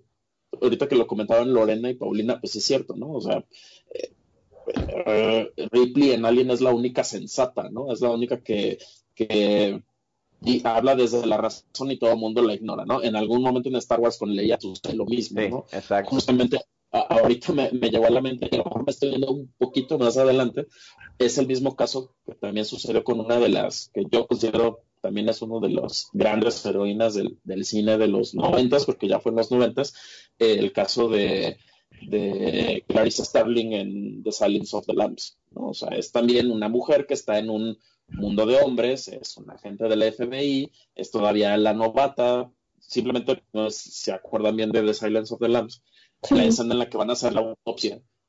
Y ella es la única mujer ahí, así como que dicen, ay, de verdad, aquí es que vamos a ver un muerto y tú eres una mujer, no te va a dar así como que... Y sobre todo me gusta que la película es muy sutil en, en así como que siempre es esta situación tan horrible y tan absurda que, las, que las, eh, este rol femenino en el cual siempre se ve, eh, sobre todo cuando están en, en espacios o en atmósferas muy cargadas de testosterona o, gobernadas hombres, pues si se les hace menos, o que si dicen, ay, no, estás loca, o ay, oye, si puedes, oye, no te vas a romper las uñas, y, y, no sé, ¿no? Y es como también algo muy, muy fascinante en distintas, en, en, distintas maneras, ¿no? Porque estamos hablando de cosas, por ejemplo, eh, Terminator, Star Wars, eh, Alien y El silencio de los inocentes, que entre ellos no podrían ser filmes más distintos, pues, pero que de alguna manera hablan de esas mismas eh, eh, cositas, ¿no? Y eso sin mencionar como,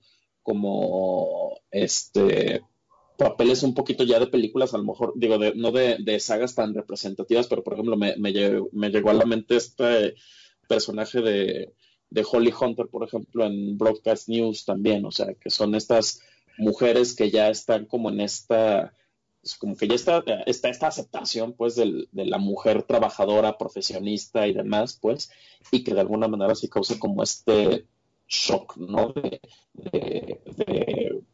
de, este como, ¿cómo se puede decir? De, desafiar como el, el rol tradicional, ¿no? De, la mujer ama de casa o la cuestión de la maternidad también. Ahorita que hablas de Holly Hunter, también se me viene a la mente tres de sus películas que podrían ser este también, también analizadas desde el punto de vista de la liberación femenina, ¿no? Rising Arizona, este, The Firm y el piano, ¿no?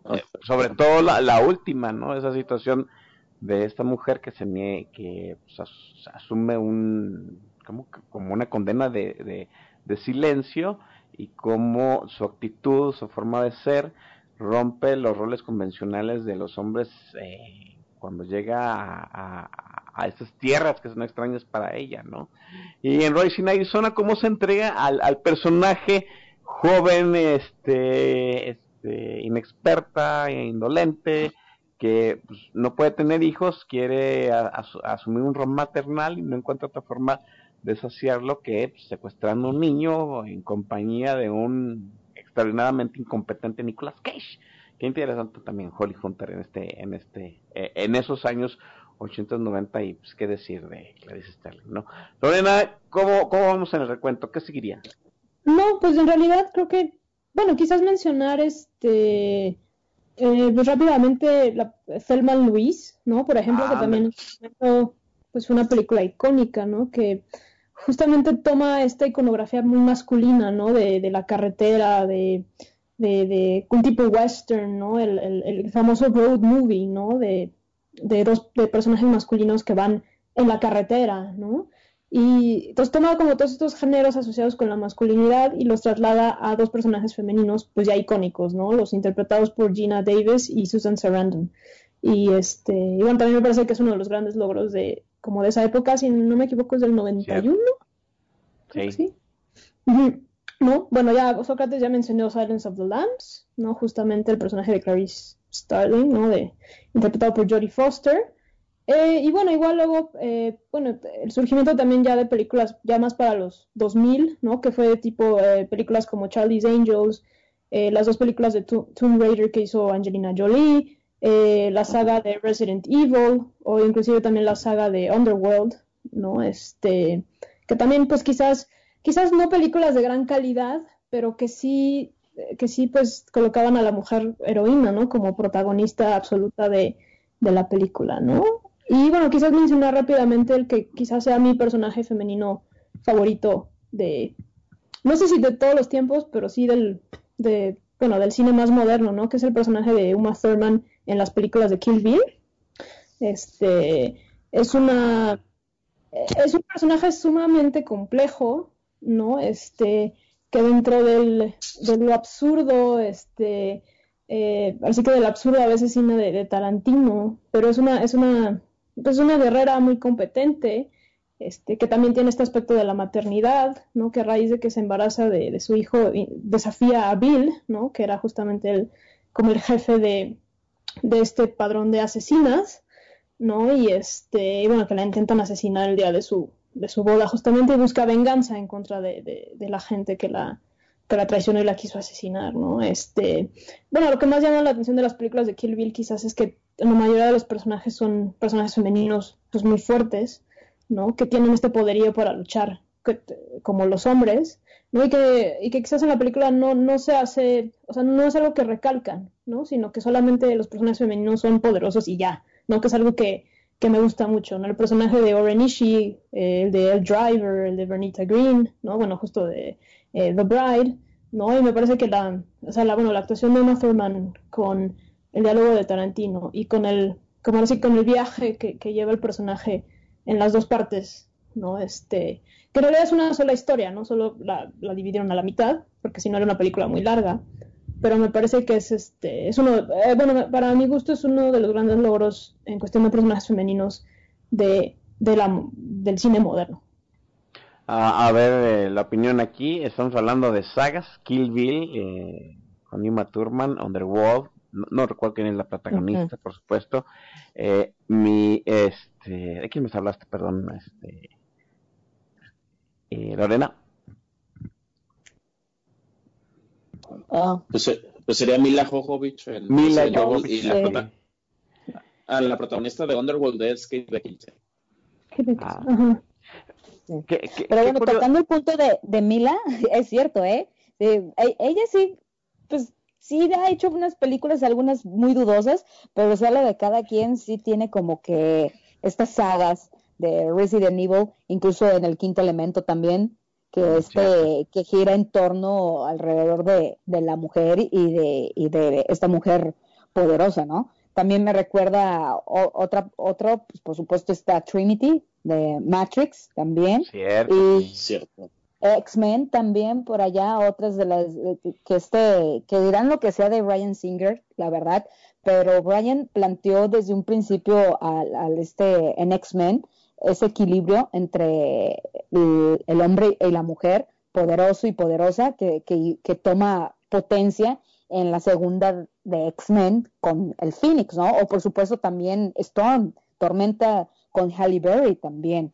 Entonces, este, eh, también otro que incluso antes de, de X-Men, igual no tuvo tanto como que fuerza, pero como que quiso como que levantar en algún momento Alicia Silverstone como Batichica en Batman, que fue de las primeras eh, heroínas, digamos, porque teníamos la, la, la este, la, la, eh, el, otro punto, que es Gatúbela, ¿no? pero la heroína, heroína, una de las primeras que, vimos, de cómics al menos, fue Alicia Silverstone como este Batichica, ¿no? Este es, son algunas de las que también me acuerdo en, los tiempos entre los noventas y inicios del milenio. Eh, en, su momento yo creo que también podríamos incluir a Michelle Pfeiffer siendo, Michelle Pfeiffer haciendo Catwoman, ¿no? Aunque obviamente la villana no es tan villana como en su momento llegamos a pensar.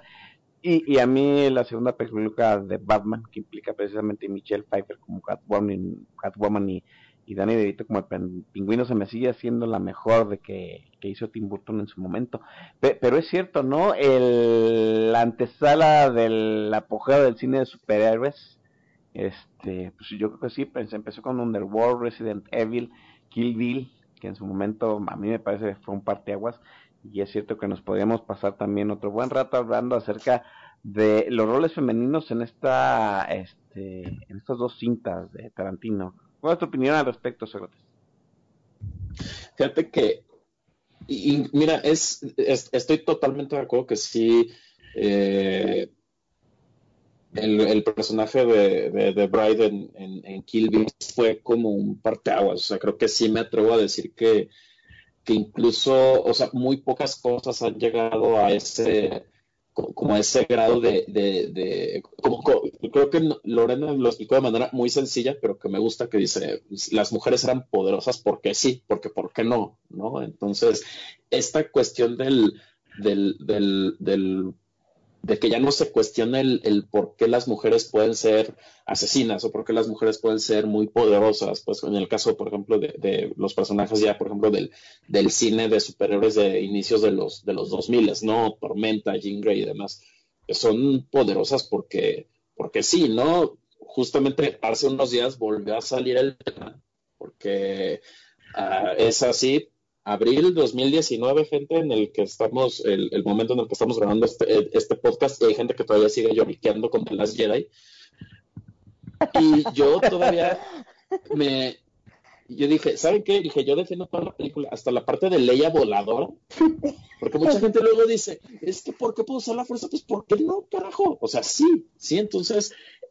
y, nada más la cuestión de los personajes, o sea, de personajes, este, o sea, de estas historias protagonizadas por mujeres eh, como tal. Pues, si se fijan, creo que el único caso como realmente exitoso, y creo que creo que en el caso de Kill porque creo que tuvo un éxito muy modesto en, en, taquilla, pues, pero por ejemplo, lo que fue Tomb Raider, lo que fue Resident Evil, lo que fue Underworld, pues son películas, pues, no, no, o sea, sobrevivieron porque pues ya fueron traídas ya por estudios ya no tan grandes, ¿no? O por divisiones de estudios grandes que los veían casi, casi como películas de, de, clase B, ¿no? Entonces, que fue, pero que yo me imagino que en otra época hubiera sido muy difícil, ¿no? No, no porque la gente no quisiera verlo, pues, sino porque todavía está esta idea, ya saben, del cabeza de estudio, este eh, hombre de más de 50 años, este, súper heterosexual, blanco, conservador, ya saben, ¿no? Que, que no creen que sea posible, eh, ¿cómo se puede decir? Ver, una película, que creen que una película protagonizada por una mujer no va a ser negocio, ¿no?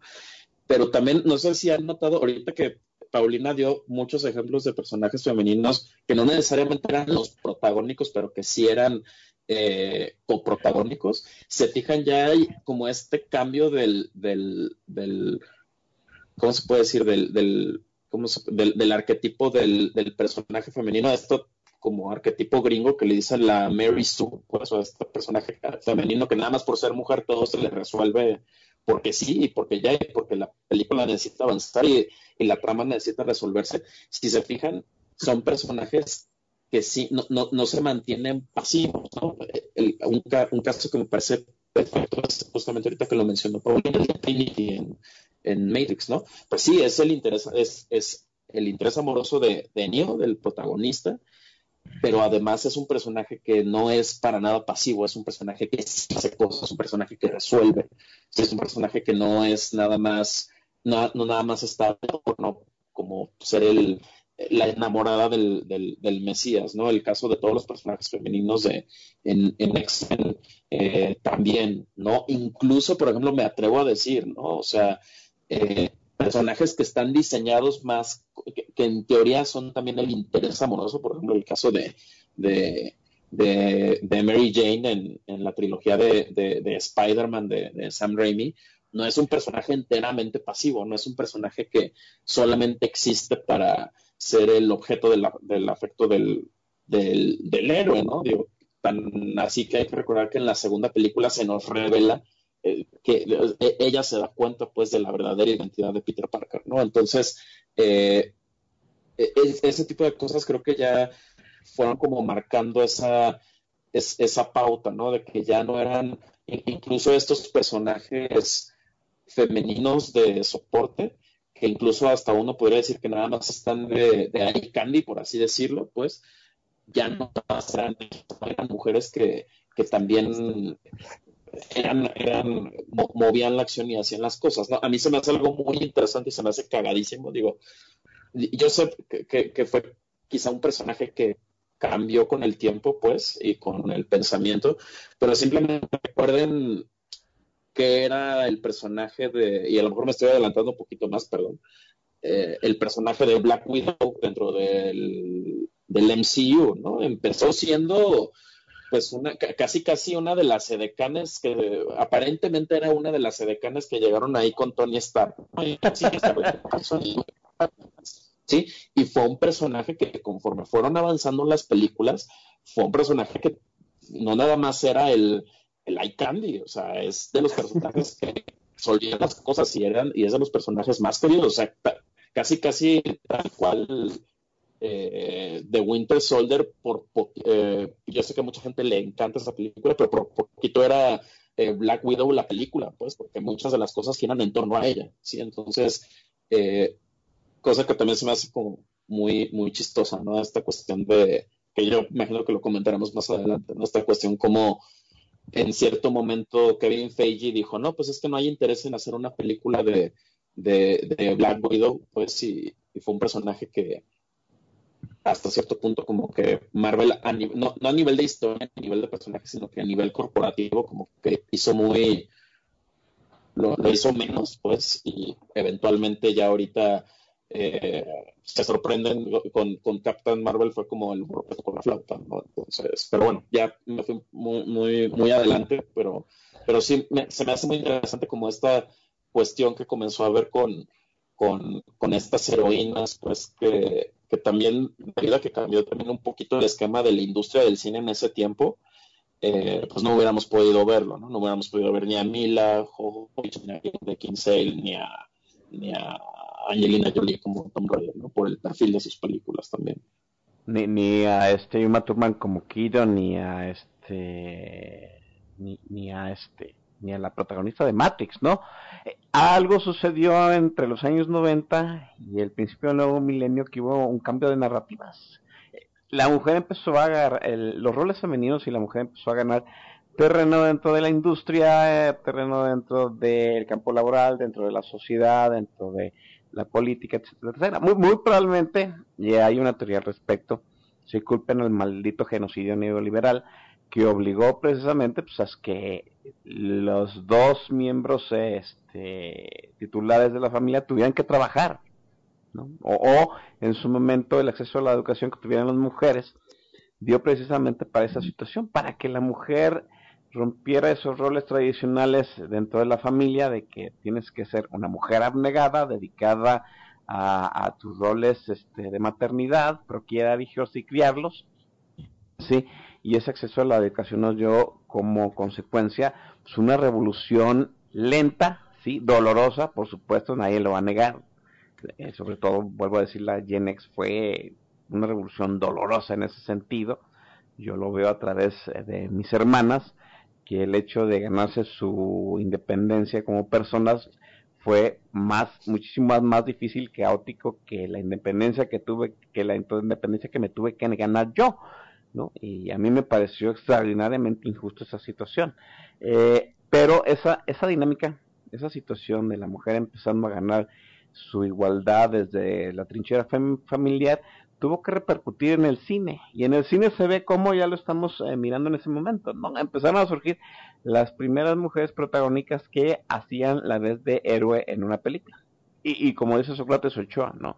Eh, pues eran películas arriesgadas, ¿no? En donde la protagonista pues tenía que ser una actriz eh, de nombre, de renombre, sí, extraordinariamente guapa, por supuesto, sí, para que la película tuviera cierto éxito, ¿no? Todavía hasta a inicios de la, primera década del nuevo milenio se decía en Estados Unidos pues que pues, hacer una película donde la mujer tuviera este rol heroico, pues es una película de, no sé, 300 millones de dólares, ¿no? y no, y no aspires a más. ¿Por qué? Precisamente por eso, porque eh, alguien te, eh, en, eh, un día leí en un libro en la teoría pues de que pues, cuando este el personaje, el héroe es un personaje masculino, pues van, van ellos y van ellas al cine, ¿no? y cuando la película era un personaje femenino nada más iban ellas. Entonces, digamos que se perdía 40 50% de la taquilla que si el personaje masculino, digo, si el personaje heroica fuera un hombre.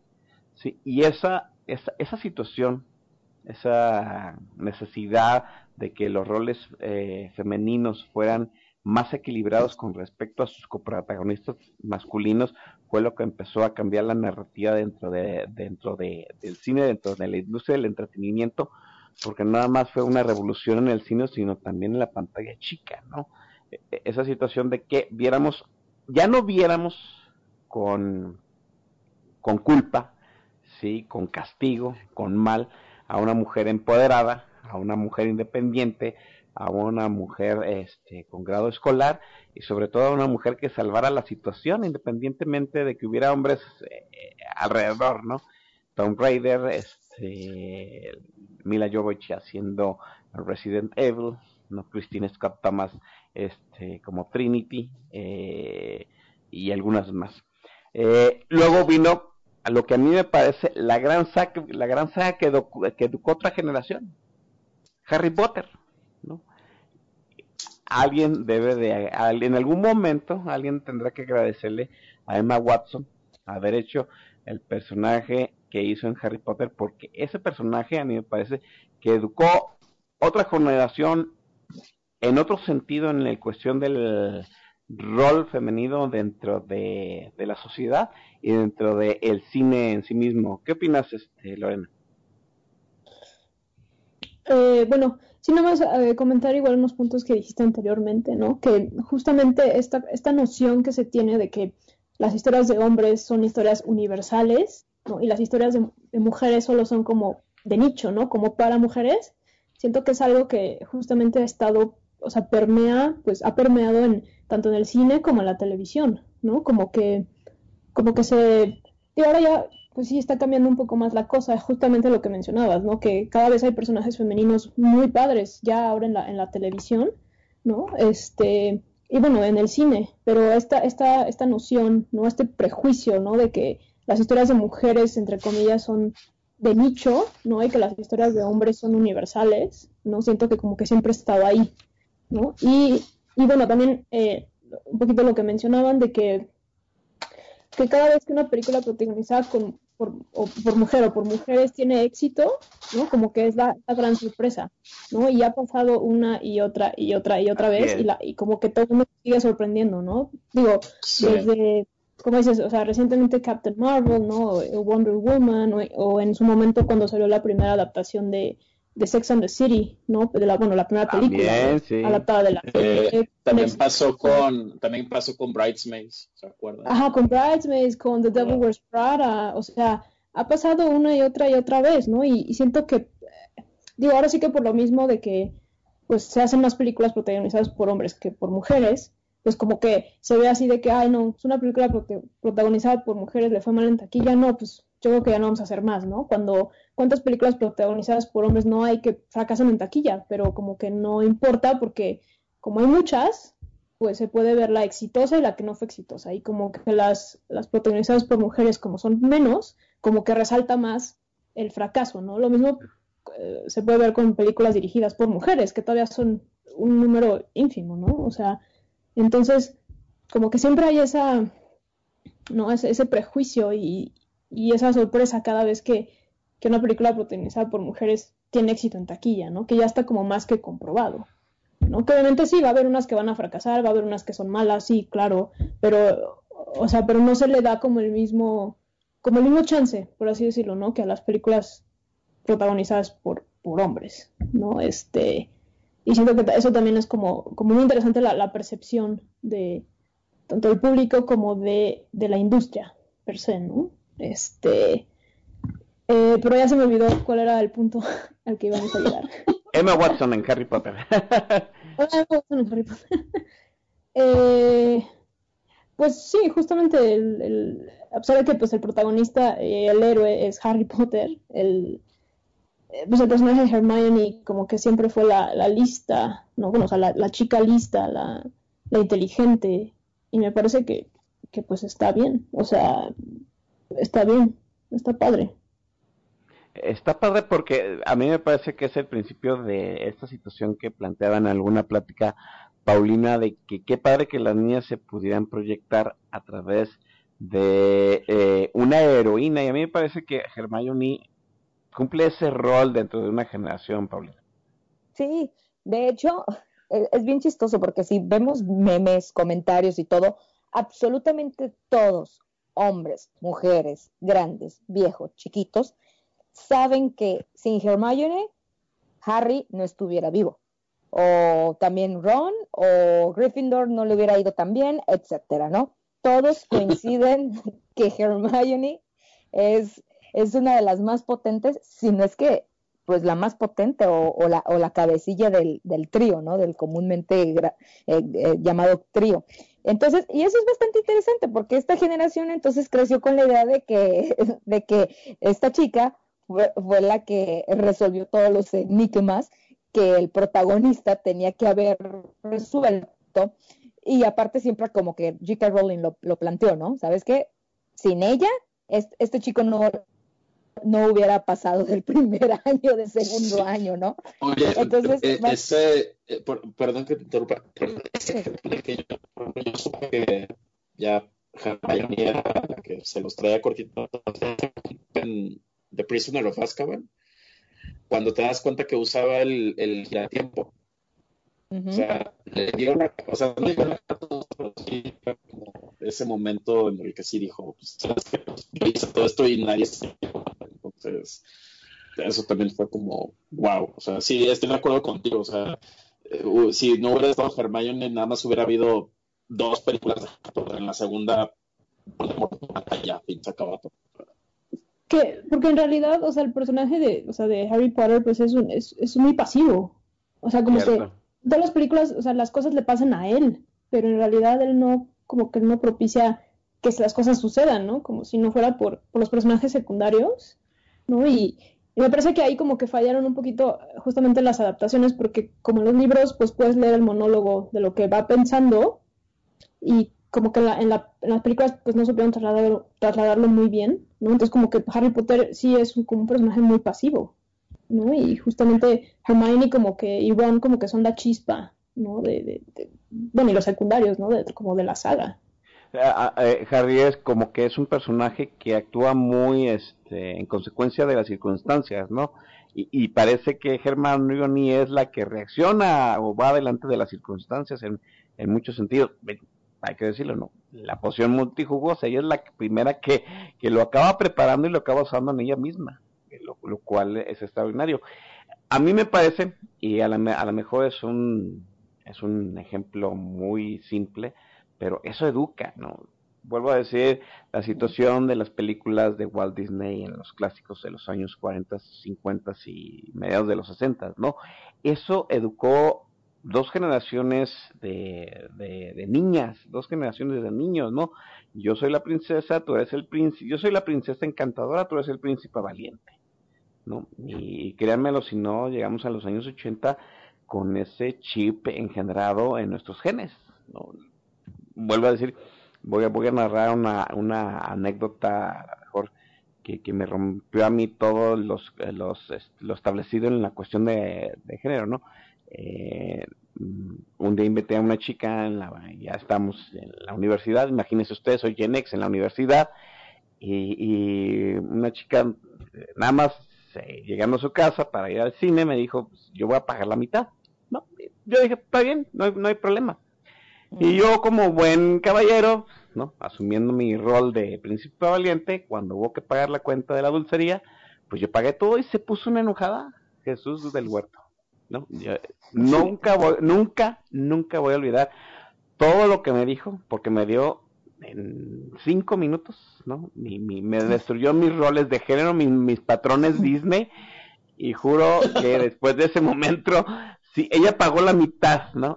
A mí se me hacía tan conflictiva esa cosa, de verdad, y asumo mi rol, mi, mi culpa, de que llegamos a la conveniencia de que ella pagara una salida y yo pagara otra. Porque a mí se me hacía muy conflictivo eso de la mitad todo, ¿no? A rajatabla. Pero, vuelvo a decir, esa situación de los personajes femeninos, no, educa. Eh, eh, los personajes femeninos en las, en las películas para niños o para, eh, para gente adolescente, educa. Lo, lo estamos viendo ahora en cómo Disney está reinventando las princesas, ¿no? En, eh, en uno de los gags, uno de los gags más este aplaudidos de Rocket Ralph en la última película, eh, Ralph eh, Internet, rompe Internet, pues están todas las princesas de Disney en una alcoba, ¿sí? Y se están burlando de sus propios roles, ¿no? Están haciendo un gag a partir del cliché que explotó Disney durante 30 años. Qué buena por, qué bueno por esa situación. Pero, vuelvo a decir, aunque el gen estaba insertado, como bien dice Sócrates de Ochoa, pues quedaba todavía y pues, el, último de los de, los del malinchismo, ¿no?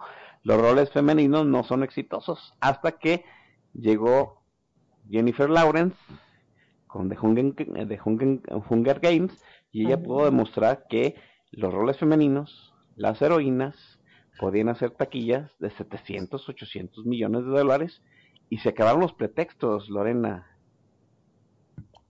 Pues sí, es que justamente, ¿no? Lo que decíamos, que el, ya no había pretexto para decir que no, que las heroínas, los personajes femeninos no recaudan en taquilla, ¿no? Es una, una, serie muy popular, ¿no? También basada en literatura juvenil, ¿no? Este, una saga, pero vaya, o sea, el personaje principal, o sea, el importante pues era el personaje de Katniss, ¿no? Que era el de, Jennifer Lawrence. Y, y, siento que sí, ya, o sea, los ejecutivos ya no tienen excusas para decir que no hacen dinero las películas protagonizadas por, por mujeres o por heroínas, ¿no? Siento que ya es algo que, que ya no, ya no pueden decir, ¿no? Y, que justamente ese tipo de películas, como eran como quizás películas más de acción, pues pueden atraer tanto a, así que a niñas como a niños, ¿no? Que, que pues igual a, muchas veces un niño pues no quiere ver películas de princesas, ¿no? Por ejemplo, pero pero vaya, igual The Hunger Games pues sí le llama más la atención y estaría padre que ese niño también viera que, o sea, que esta chica Katniss pues tiene todas las habilidades o puede hacer todo lo que hace un hombre, ¿no? Que puede ser igual de fuerte, igual de, o sea, que tiene destreza, ¿no? Que puede ser, en, eh, que justamente puede salvar al mundo, ¿no? Entonces eso, siento que eso, eso también está padre.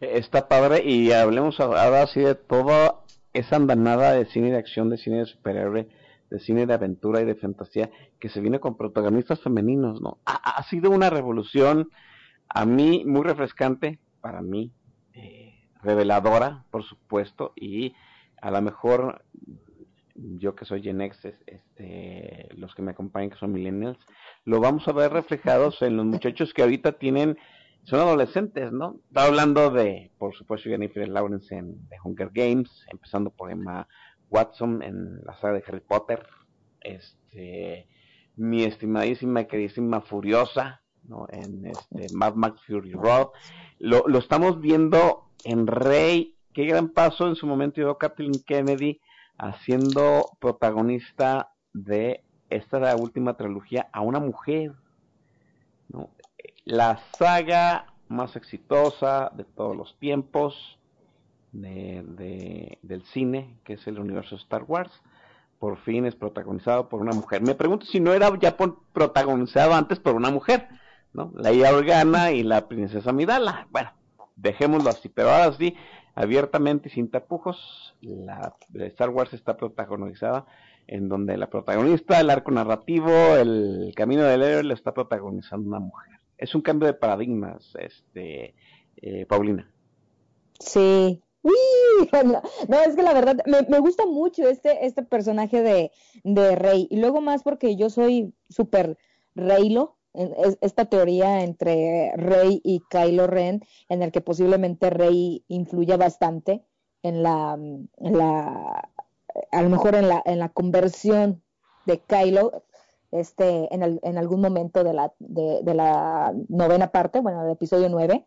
Entonces, está bastante interesante porque tienes a esta chica, este, poderosa, interesante, inteligente, en lo que varias niñas se inspiran, eh, puede haber, este, es, es, la, es, es la, es, es, o sea, Star Wars es de generaciones, ¿no? Y, y, y todos nos hemos como que unido en algún momento, aunque hay haters con esta nueva, eh, esta nueva trilogía. Pero esta chica viene a, levantar esta trilogía, entonces que de repente también sea la encargada, quizás, esto me estoy adelantando, ¿no? Y son teorías, pero que a lo mejor sea la encargada de a lo mejor eh, eh, iniciar el balance que por fin se ha estado hablando por 30 años. Entonces es realmente interesante.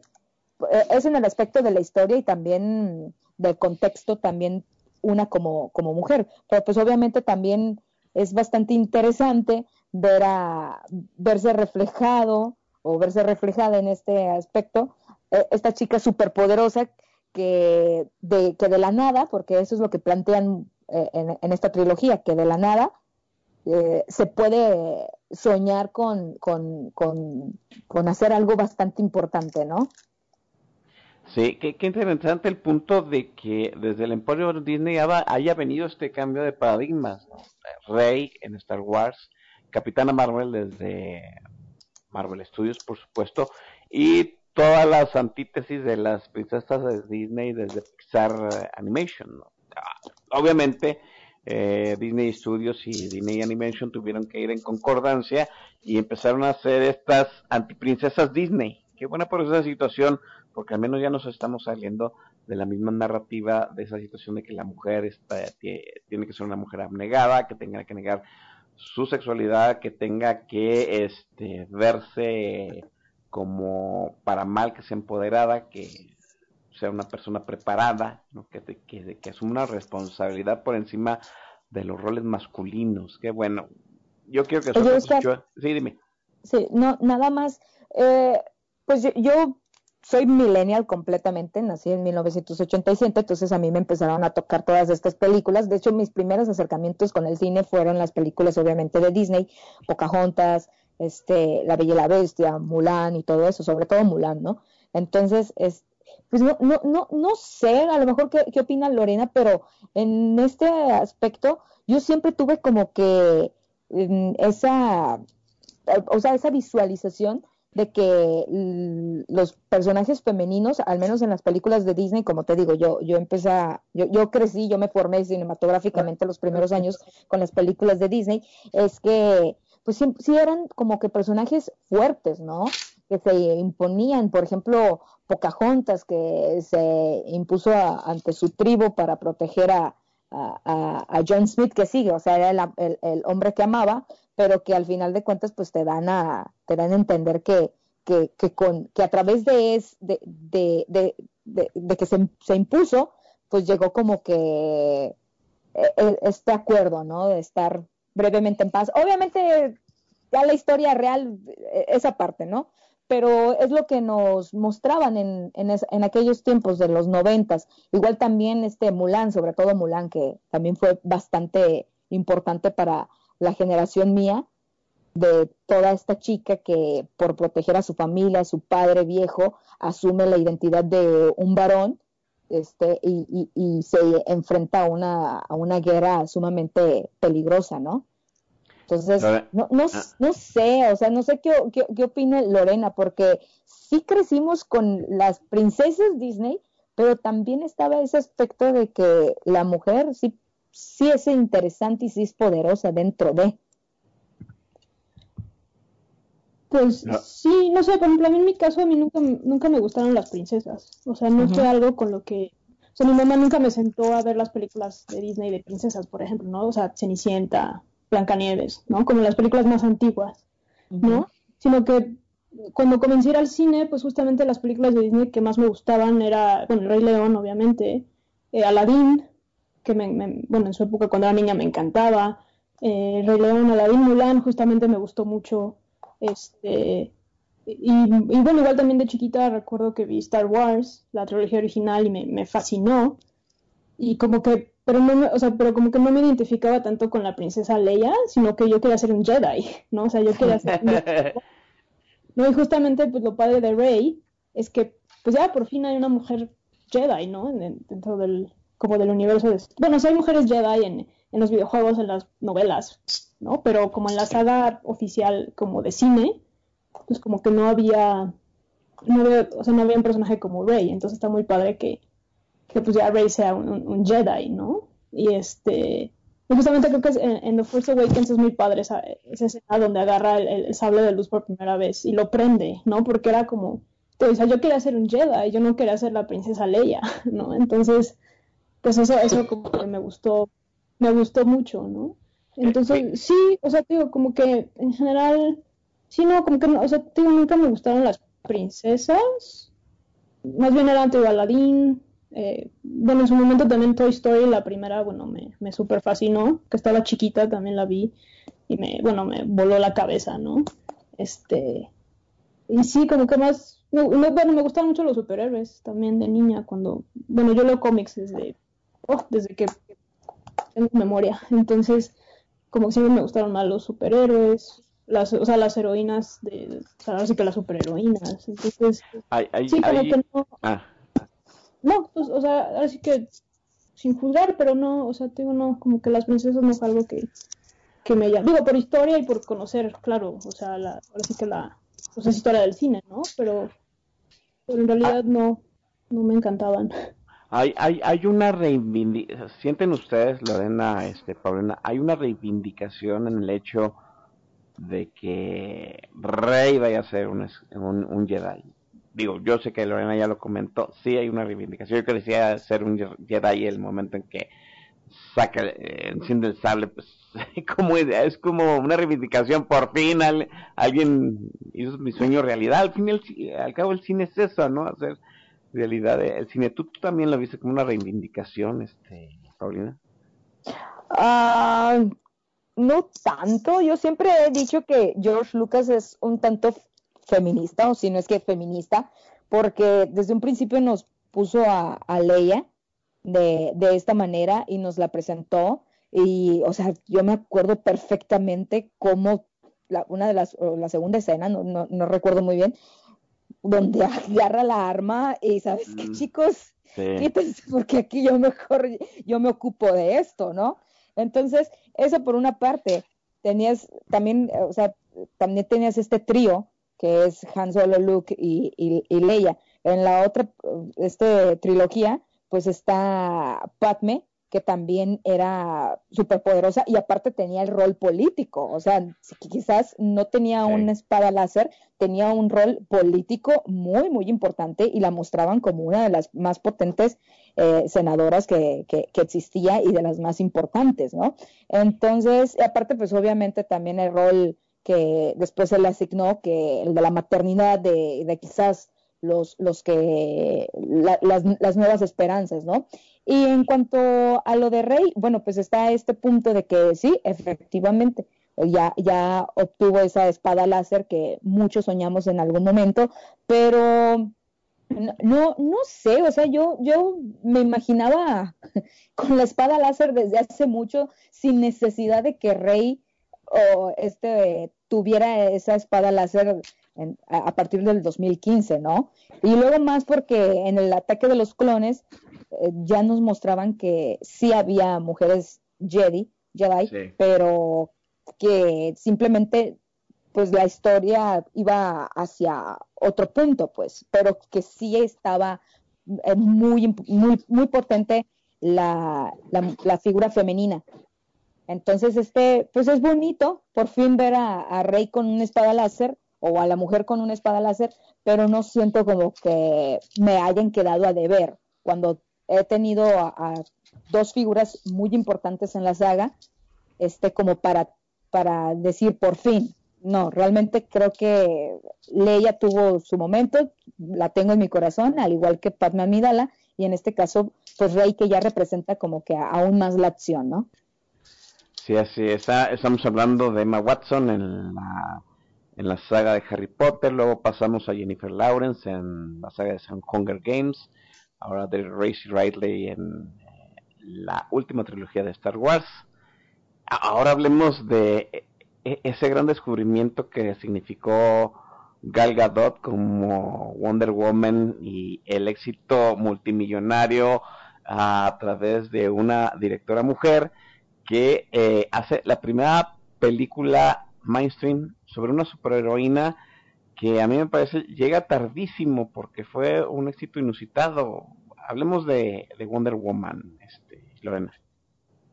Sí, bueno, en realidad sí había habido películas con superheroínas, ¿no? O sea, eh, pensamos en Electra con Jennifer Garner o en Catwoman. Mejor no pensemos en ella. bueno, o sea, justamente no es como que la primera, entre comillas, ¿no? Sino que ya había habido, claro, son pésimas y mejor, exacto, mejor ni, lo, ni nos acordemos, ¿no? Pero también había como, como este prejuicio, ¿no? De que una superheroína, o sea, una película dedicada a una superheroína no tenía éxito, ¿no?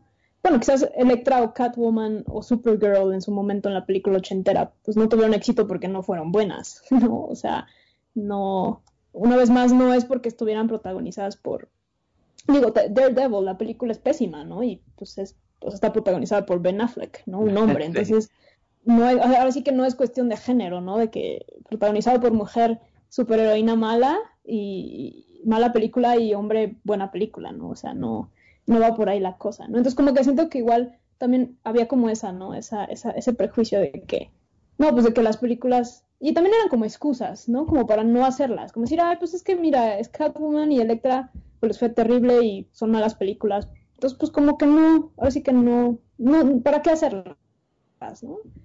Y justamente eh, Wonder Woman, no digo fuera de que ya había habido una serie de televisión en los años 70, ¿no? Este, protagonizada por Linda Carter, eh, pues sí, como que, como dicen, ya, ya llega un poco, un poco tarde, ¿no? Digo, qué bueno que, que llegó, porque justamente se me hace lo que, o sea, lo que hace Patty Jenkins se me hace, se me hace grandioso lo que, lo que hace en la, en la, en la pantalla. Y como alguien fan, digo, que, ha leído cómics casi toda su vida, este, fan de, del personaje de Wonder Woman en los cómics y demás, me parece que es súper, súper fiel a, lo que, a lo que, bueno, a través del tiempo los artistas y los escritores han plasmado, ¿no? Y justamente ese, o sea, lo que yo me imaginaba y lo que yo veía al, leer esos cómics, siento que quedó excelentemente plasmado en, una pantalla de cine, ¿no? El, espíritu, por así decirlo, del personaje de Wonder Woman, la personalidad, el, eh, bueno, técnicamente me parece genial las escenas de acción. Bueno, quizás el, último tercio de la película se vuelve un poquito más convencional, ¿no? En, esta cuestión de que el superhéroe tiene que pelear contra el enemigo en, en un batidero de CGI, ¿no?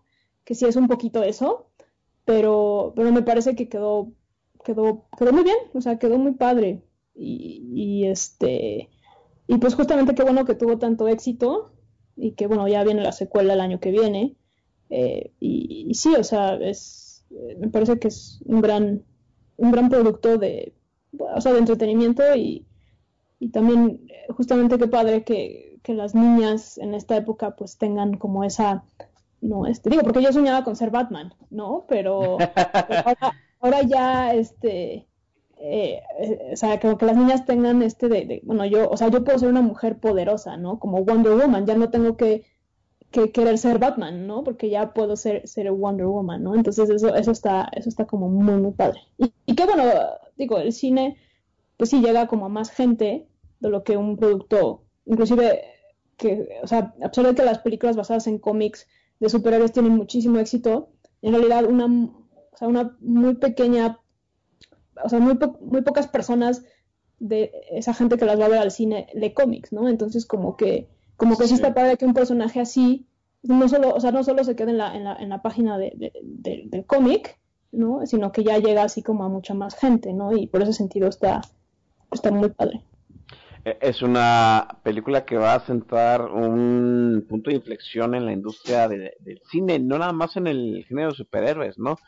Estoy hablando que es una película que cambió, también cambió la inercia negativa que había sobre eh, el universo de DC hecho a través de Warner Brothers y, y la gran prevención que en su momento hubo sobre Patty Jenkins sobre el, eh, y lo que iba a hacer con una película este de alto presupuesto, ¿no? De hecho, Patty, Jenkins sigue teniendo el récord como la directora mujer con el mayor presupuesto en la historia del cine, que son 150 millones de dólares. ¿no? Y de ellos obtuvo 850 millones de dólares, ya está este obviamente confirmada para la segunda película y, y, Gal Gadot, perdón, eh, pocas bueno, como dicen, hay momentos definitorios del cine de superhéroe y uno fue el momento que dijeron que eligieron a Gal Gadot como Wonder Woman. ¿No? Después de ver Capitana Marvel, ahora entiendo el suceso que fue este Wonder Woman, Paulina.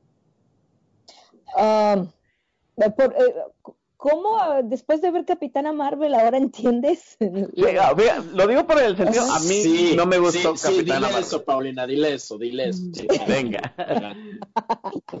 no sé, mira, a mí me, me gustó Wonder Woman, me, me, agradó también. Este, yo, no soy fan de Gal Gadot, honestamente, pero, pero me gustó cómo lo realizó, cómo, cómo salieron todas avantes aquí y, y el demostrar que efectivamente las películas de superhéroes este y con superheroínas podían este generar taquilla y también interés. Aunque ah no sé tengo tengo mis comentarios con respecto a Wonder Woman y el por qué generó más eh, no sé como que más reacciones positivas respecto a los a los hombres no Gal Gadot ya tenía como que un eh, está, está muy guapa Gal Gadot, entonces ya tenía como que una, un fandom por el lado de Rápido y Furioso y creo que eh, Wonder Woman pues como que la afianzó, afianzó como que su fandom. Entonces creo que sí, en este aspecto, el hecho de que muchos hayan ido a ver Wonder Woman obviamente muchos fuimos por el hecho de reflejo y de que qué padre una Wonder Woman o una de la, o la, más poderosa heroína del DC, pero también está el hecho de que muchos hombres fueron a ver la, por gula las piernas de Gal Es que sí. Perdón. no, es cierto. Mandé. Pero eso se me hace muy... No, que se, me hace curioso que digas eso, porque la película, o sea, ella no está sexualizada. Ella, ahora sí que como la, es una directora mujer, o sea, ella la está viendo como un, o sea, como un ente poderoso, pero en ningún momento la... No, e, ella no la sexualiza y ella tampoco, ella no creo que se sienta sexualizada, pero los hombres sí la ven sexualizada. Y, y para eso, nada más date una vuelta en los comentarios, incluso en los comentarios de Capitana Marvel, como se referían a que Gal Gadot tiene mejor trasero que Brie Larson. Entonces. Bueno, eso ya es. Eso ya es. No, no, sí, sí, eso es. civil, pero. Pero, pero, pero la película siento que no, o sea, bueno, eso ya es, así que cada quien lo ve como quiere, ¿no? Y si es, así que si son viles, pues ya allá ellos, pero, pero siento que la película no, o sea, no te plantea como esto de, o sea, de véanla, ¿no? Qué guapa es, o, sino que, sino que justamente es algo que me gusta mucho de la película, que, que, que a que es poderosa, y que trae el traje clásico, ¿no? Este, en ningún momento está como, en ningún momento está sexualizada, ¿no? Entonces eso, eso se me hizo padre de la, de la película. No, no, y reafirmo, en, en, ningún momento se siente sexualizada, pero sí los hombres la, la sienten sexualizada, la, ven sexualizada y a, eso voy, al asunto de Capitana Marvel y todo el hate que generó. Afortunadamente, se, se levantó y, logró un billón de dólares y las niñas se visten como, eh, como Capitana Marvel y las chicas responden positivamente en los comentarios o en las pláticas con respecto a Capitana, a Capitana Marvel. Y lo mismo con Wonder Woman, ¿no? Pero entonces a, a, lo, a, lo que voy, la, la mujer y la superheroína puede sacar este un gran vamos, una gran taquilla y también ser bastante interesante, pero una mujer lo ve muy increíble y muy padre y muy chido, pero pues sí está como que ese punto, en el, negrito, donde los hombres como que tratan de, de desprestigiar. Entonces, pero, o sea, coincido completamente. Wonder Woman, yo tampoco no la siento sexualizada, sin embargo, pues sí es como que asqueroso, e incluso te llega como que asquear cuando los comentarios de amigos y de compañeros y todos dicen, ay, sí, pero no, yo prefiero Wonder Woman, sí, Gal porque están las piernas y todo eso. Entonces es como que, güey, no, no, no agarra este rollo de toda la, película, de, de todo lo, lo, lo el, el, punto, pues, no, no sé si me logro entender, pues, cuando sí, no claramente esa, gente no entendió el mensaje de la película. exacto. Sí, hay, un gran, este, yo lo pienso así, hay un gran este sector del público que masculino sobre todo, cúlpenos en ello, ¿no? Que seguimos este metidos muy muy en esa situación de cómo cómo deben de venderme los personajes femeninos. Jennifer Lawrence en su en su momento recuérdese no tuvo sus bastantes quejas y esa polémica de que este se veía llenita ¿no? y de que los y de que los este productores de Hunger Games en su momento llegaron a insinuarle que tenía que adelgazar y ella los amenazó, ah, sí, yo estoy a gusto con mi cuerpo, si no les gusta, pues ahí muere, ¿no? Quédense con su, con su saga de Hunger Games. Y, y luego se convirtió en parte de esa resistencia a vender este modelos sexualizados, como dice Lorena, y yo en su momento lo comenté en mi timeline de Twitter, bien por eh, Jennifer Lawrence, ¿no? porque tampoco de Hunger Games vende a Katniss como una mujer sexualizada. Cosa muy, muy diferente que en su momento, por ejemplo, esta saga de este vendió a Mila Jovovich. Perdón, yo, yo soy fan de Mila Jovovich. La veo, sonrío y pienso que el mundo es perfecto, ¿no?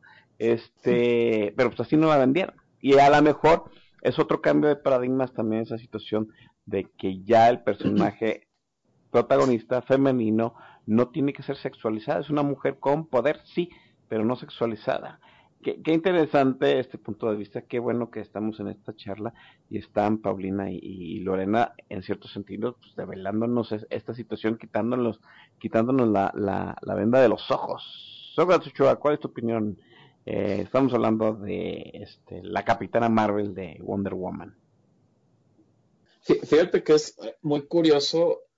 Eh, eh, hay, que entender que a pesar de que eh, por ejemplo, tanto en el caso de, Wonder Woman, que es una película dirigida por una mujer, eh, Capitana Marvel también es codirigida por una mujer, muchas veces parte de las decisiones ejecutivas son tomadas por hombres también, ¿no? Entonces, si es como, ya saben, estas cosas que, y que ya están como ya más situadas en este, en este, ¿cómo se puede decir? Ya en este ambiente en esta situación actual, que muchas veces, de nuevo, muchas veces la persona detrás de, el, productor o el dueño del estudio, la cabeza del estudio es este hombre caucásico eh, heterosexual de 50, 60 años, que a veces luego dice, ok, va, la película es así, ¿no? Como es. Todavía creen que es como esto, pienso yo que es como esta cuestión de rocket science, ¿no? De cómo la vendo, ¿no? Entonces, si es una protagonista femenina, debe de ser, debe de ser guapa, debe de ser sexy, debe de sonreír, ¿no? Esta onda que luego se volvió como muy así, ¿no? Así como de, no, pero es que si una mujer no, no sonríe o no se muestra feliz o no se muestra sexy, pero no es, e, es, como este punto, ay, voy a tomar un ejemplo que es, eh, véanlo como comedia, digo, porque eh, es un ejemplo cómico, pues, este video, eh, no sé si llegaron a ver este corto que me parece que lo filmaron en la, en la BBC, o sea, es un corto británico, que se llama Leading Lady Parts, pues que es como esta audición que le hacen eh, a, varias actrices para ser la leading lady, ¿no? La, la protagonista femenina de, de, una película, ¿no? Y salen muchas actrices que ahorita están como en la conversación, ¿no? Sale, salen de Game of Thrones, sale Lina Headey, sale Emilia Clarke, sale eh, Florence Pugh, sale Gemma Chan, eh, no me acuerdo quién más, ¿no? Pero es como todas estas requerimientos que luego les piden, así como de, oye, y si bajas de peso, oye, y si sonríes, oye, y si, Este, eres más sexy, oye, pero tienes que ser flaca, pero no sé cómo le tienes que hacer, así, no sé cómo le tengas que hacer, tienes que ser flaca, pero tienes que tener muchas boobies. Entonces, es como esta cuestión de que a veces siento que el, la, no, es tanto culpa de definitivamente de las películas en sí, sino que muchas veces los ejecutivos eh, se están como quebrando demasiado la cabeza, porque sí te tiene que decirlo, los hombres somos unos animales, ¿no? Digo, yo no me voy a sabrosear a, a, a Gal Gadot, pero mira, levanto la mano, mi culpa, voy a sabrosearme a Chris Evans cada que voy a ver una película de Avengers, ¿no? Entonces, sí, somos así, lo siento, perdón. Pero eh, creo que es esta cuestión de que, de que muchas veces es eh, eh, sé, que va a haber estos comentarios como tan, tan malos en los que sí, definitivamente se pierde como el punto de, la película como tal, pero hay ciertos casos en los que hasta yo siento que es hasta como, como un caballo de Troya, ¿no? O sea, eh, Gal Gadot pues sí es una es una mujer que tiene, o sea, eh, independientemente de los atributos físicos que tenga, a mí me parece que es una mujer, a que me llama la atención, aunque digo, no regresaría al camino del bien por ella, pero es una mujer que me parece que tiene una, una presencia en pantalla que es muy magnética, es una mujer muy carismática. Sí, y creo que, creo que el, el, el, el punto, y digo, no quiero caer en estos, en el terreno del mansplaining, sino que ahorita Lorena y Paulina, por favor, abofetenme y corríjanme si estoy en lo incorrecto. Creo que el, el común denominador de, creo que, de los personajes femeninos exitosos es que son estas mujeres con este magnetismo que es incontestable. ¿no? Este es, es tienen algo, ¿no? Eh, Galgado tiene esa presencia escénica, en su momento Ripley tiene también esa presencia, eh, eh, Sigourney Weaver tiene esa presencia escénica, Jodie Foster la tienen, eh, Susan Sarandon y, y, Jenna Davis la, la, tienen, ¿no? O sea, creo que en ese lado no, no creo que, no, no, me parece tan mal que, que, se, yo, que, que la decisión de casting se cuelgue en que sea esta personalidad, que sea guapa y que tenga, o que tenga ese algo, pues, porque lo veo como esta cuestión que puede ser a lo mejor como, que a lo mejor es un poquito hacer trampa, pero es como, como un caballo de Troya. Sí, así de, te presento esta actriz que es súper carismática y súper sexy y, demás, para que jales gente a ver película y para que se den cuenta de algo más importante, ¿no? O sea, mucha gente, estoy de acuerdo, Galgado ya tenía como una popularidad relativa gracias a, a Fast and the Furious, como lo comentaba Paulina, pero creo que quiero pensar, o a lo mejor yo estoy siendo muy ingenuo, pues, de que mucha gente se fue más con esta impresión de, ah, wow, o sea, se puede hacer una película de superhéroes así, ¿no? Y, y es algo que me parece que, que ciertos estudios así lo hacen, ¿no? Ahorita que comentaban lo de, lo de Rey en Star Wars, hay que recordar cómo se nos vendió de Force Awakens en un inicio. ¿Sí? No sabíamos que Rey era la Jedi de hecho, el, el tráiler estaba hecho de cierta manera, porque hay una escena así, que agarraron así los tres segundos en los que Finn agarró el, sable láser. y nosotros todos nos fuimos con la pinta. Ah, es el, el, Jedi? Y ya, y caímos así, pero como babosos. ¿Sí? Y si se fijan, o sea, y se fijan, yo no lo veo tan mal, pues, o sea, Disney creo que en ese es muy fue, muy astuto, o sea, fue el caballo de Troya para que aceptáramos la idea de que eh, Rey es la Jedi, ¿no? Me recordó muchísimo, y perdón por la referencia tañoña que voy a hacer, pero me recordó muchísimo a este videojuego de Nintendo de 1986 que fue Metroid. Este videojuego que nada más para no caer en, para no eh, detenerme mucho en este punto, es un juego de ciencia ficción que de hecho pues, es un juego japonés, pero está muy influenciado por Alien, pero así, cabrón, en Alien es de esta, de, este personaje que es un cazarrecompensas, sí, que trata de, combatir a una raza alienígena, ¿no? Eh, así en, a grandes rasgos, ¿no? La historia es mucho más compleja que eso, ¿sí? Pero resulta que todas las personas que jugaron el juego en los ochentas lo jugaron y pues tú veías un personaje con casco y demás y va brincando y disparando, es un todas las referencias, ya sabes, este, de, ya va de, digo, de, el personaje que hace recompensas de Star Wars, se me fue el nombre, ¿cómo Boba se llama? Fett. Boba Fett, o sea, ya sabes, ¿no? Este personaje es pervadas, la gran, los videojuegos, ya sabes, son un medio que en su gran mayoría, en aquel entonces en su gran mayoría lo consumían hombres, se pusieron a jugar el juego y se dan cuenta que cuando terminaban el juego, y nada más cuando terminaban el juego, bajo ciertas circunstancias, pues porque el juego te recompensaba si lo acababas más rápido, si completabas más cosas, al final se revela que el personaje se quita el traje y resulta que es una mujer, güera, en bikini y resulta que todo el personaje fue una mujer. Entonces, imagínense el shock de, ya saben, así el, el hombre de veintitantos años, eh, gordo, heterosexual, caucásico, descubrir que durante todo el tiempo estuvo jugando con una mujer, ¿no? Y ahorita, Samus Aran, que es la protagonista de Metroid, pues fue el precursor de estos personajes que por bajita la mano mencionamos, por ejemplo, Lara Croft en, en, en, Tomb Raider, que fue un personaje nacido del videojuego y que luego vimos las adaptaciones cinematográficas.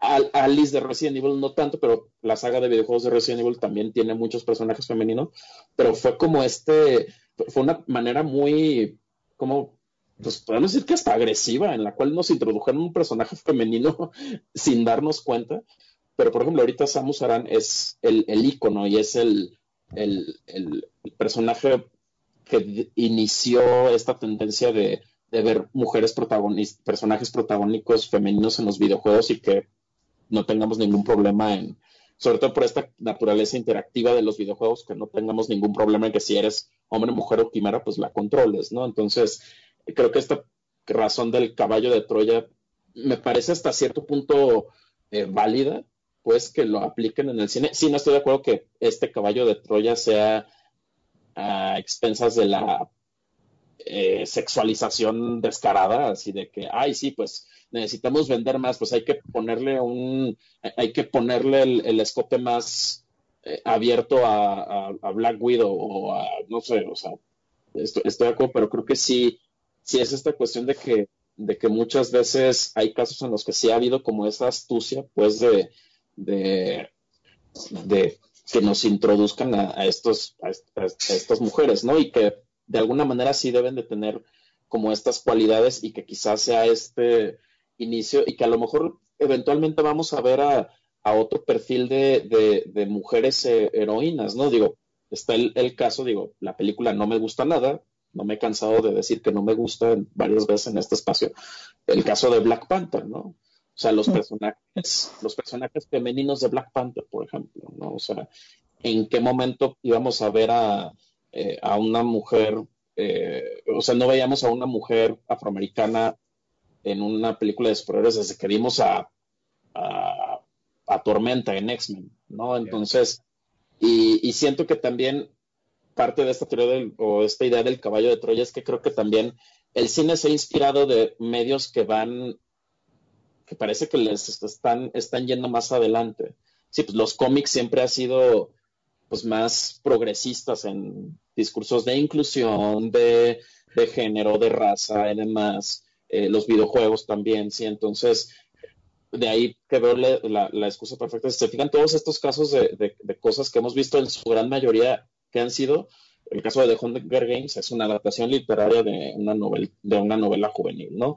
Los casos de las superheroínas, pues son adaptaciones de personajes de superhéroes que llevan en los cómics muchísimos años, ¿sí? Entonces, pues sí me parece que sea válido que se introduzcan a estos personajes femeninos, a lo mejor por cosas que sean más atractivas universalmente, sí, desde una decisión de casting hasta una cuestión de, de dónde viene la historia, para que ya sea común ver una película una película que sea un material 100% original protagonizada por una mujer, ¿no? Que, por ejemplo, los casos, por ejemplo, ahorita que mencionó Oscar a, a Charlize Theron como furiosa en, Mad Max, ¿no? También nos dio otro personaje que salió casi casi de la nada, que fue, eh, que fue en Atomic Blonde, ¿no? O sea, que ya haya más esos casos, ¿no? De, de personajes, ahora sí, de personajes originales interpretados de mujeres, porque ya sea lo común, ¿no? Que, que se conciban así desde, desde un inicio te voy a corregir aquí, ah. perdón, pero Atomic Blonde está basado en un cómic, es un cómic. Ajá. Ah, sí, está, el cómic es padre, pero bueno, sí, o sea, digo, ¿quién, quién conoce el cómic, no? Realmente. Cierto. pero sí. De, hecho, curioso, yo no soy un gran eh, consumidor de cómics, pero sí conozco el cómic de Atomic Blonde. Ah, está muy padre, esto es blanco y negro. sí, eh, eh, es, un, es un cómic concebido como un cómic noir en blanco y negro, sí, precisamente. Sí, porque además es una historia de espías, ¿no? Entonces está, está muy padre. Sí, a mí me encanta y la película me, me fascinó, pero, pero sí, este... Sí, pues bueno, yo creo que al fin y al cabo lo que, un poquito ya como para concluir, pues, o sea, para resumir, pues es como que todos y todas queremos personajes femeninos complejos, ¿no? De, sea de, en el que sea, el personaje que sea, ¿no? personajes interesantes, complejos, eh, ¿no? Como pues a, lo largo de la historia del cine, pues se le, se le ha dado el, ¿no? a los personajes masculinos, ¿no? Como esa complejidad esa, esa personajes icónicos, ¿no? Y me parece que, que pues lo, lo, que más, bueno, por lo menos lo que yo quiero, pues es personajes femeninos complejos de, de todos géneros, este, ¿no? Sí, ya sea ciencia ficción, drama, superheroínas, ¿no? Y yo creo que eso es lo que, ¿no? Lo, lo que, lo que queremos, justamente. Al final me parece que Sócrates Ochoa tiene un punto, ya lo habíamos comentado en algún otro momento, de que el cine llega muy tarde a esa situación de salirse del cliché de los roles eh, femeninos, ¿no? Valido completamente lo que dice Lorena, que queremos este personajes femeninos este complejos, llenos de matices, eh, a, lo mejor que no sean esta situación, que sean, si ya rompimos el, el rol tradicional femenino de la mujer abnegada que está en su casa, que se dedica a su rol maternal, si ya, ya, ya no vemos con mal esa situación de la mujer educada, profesionista, exitosa, eh, con liderazgo, con poder, si, ya no tememos a la situación de que la mujer eh, exhiba o digamos que no oculte, ¿no? que sea extrovertida en, esa situación de que tiene su propia sexualidad, pues a mí me parece que ya el, el último punto es esa, esa situación, o salirse del cliché y mostrar que los personajes femeninos pueden ser tan interesantes, tan complejos, llenos de matices como los masculinos. Sí. Eh, qué, interesante el punto que salió ahorita de Charlize Theron, porque así como lo dije en su momento que este, Diane Keaton en los 70, Holly Hunter en los 80, véanse la decisión de roles que ha hecho Charlize Theron en los últimos años, ¿no? Ya lo dijimos como Imperator Furiosa en Mad Max Fury Road, como esta agente, este, agente secreto, pues doble agente más bien dicho, en Atomic Blonde, y luego hizo Tully, ¿no? Que a pesar que, to que todos vimos que era, que empezaba como una comedia, que me acaba como una situación extraordinariamente rara, compleja y llena de reflexión. ¿no? Los, los, roles femeninos de los últimos años de Charlize Theron también es otra eh, otro punto para comentar en la cuestión de eh, perfilar los personajes femeninos dentro del cine, ¿no? Eh, el cine llega tarde a esta situación de eh, hacer complejos los, los, roles femeninos, de asumir a las mujeres como este, protagonistas de las historias, hacerlas heroínas, empoderarlas sobre todo y no ocultarles su sexualidad.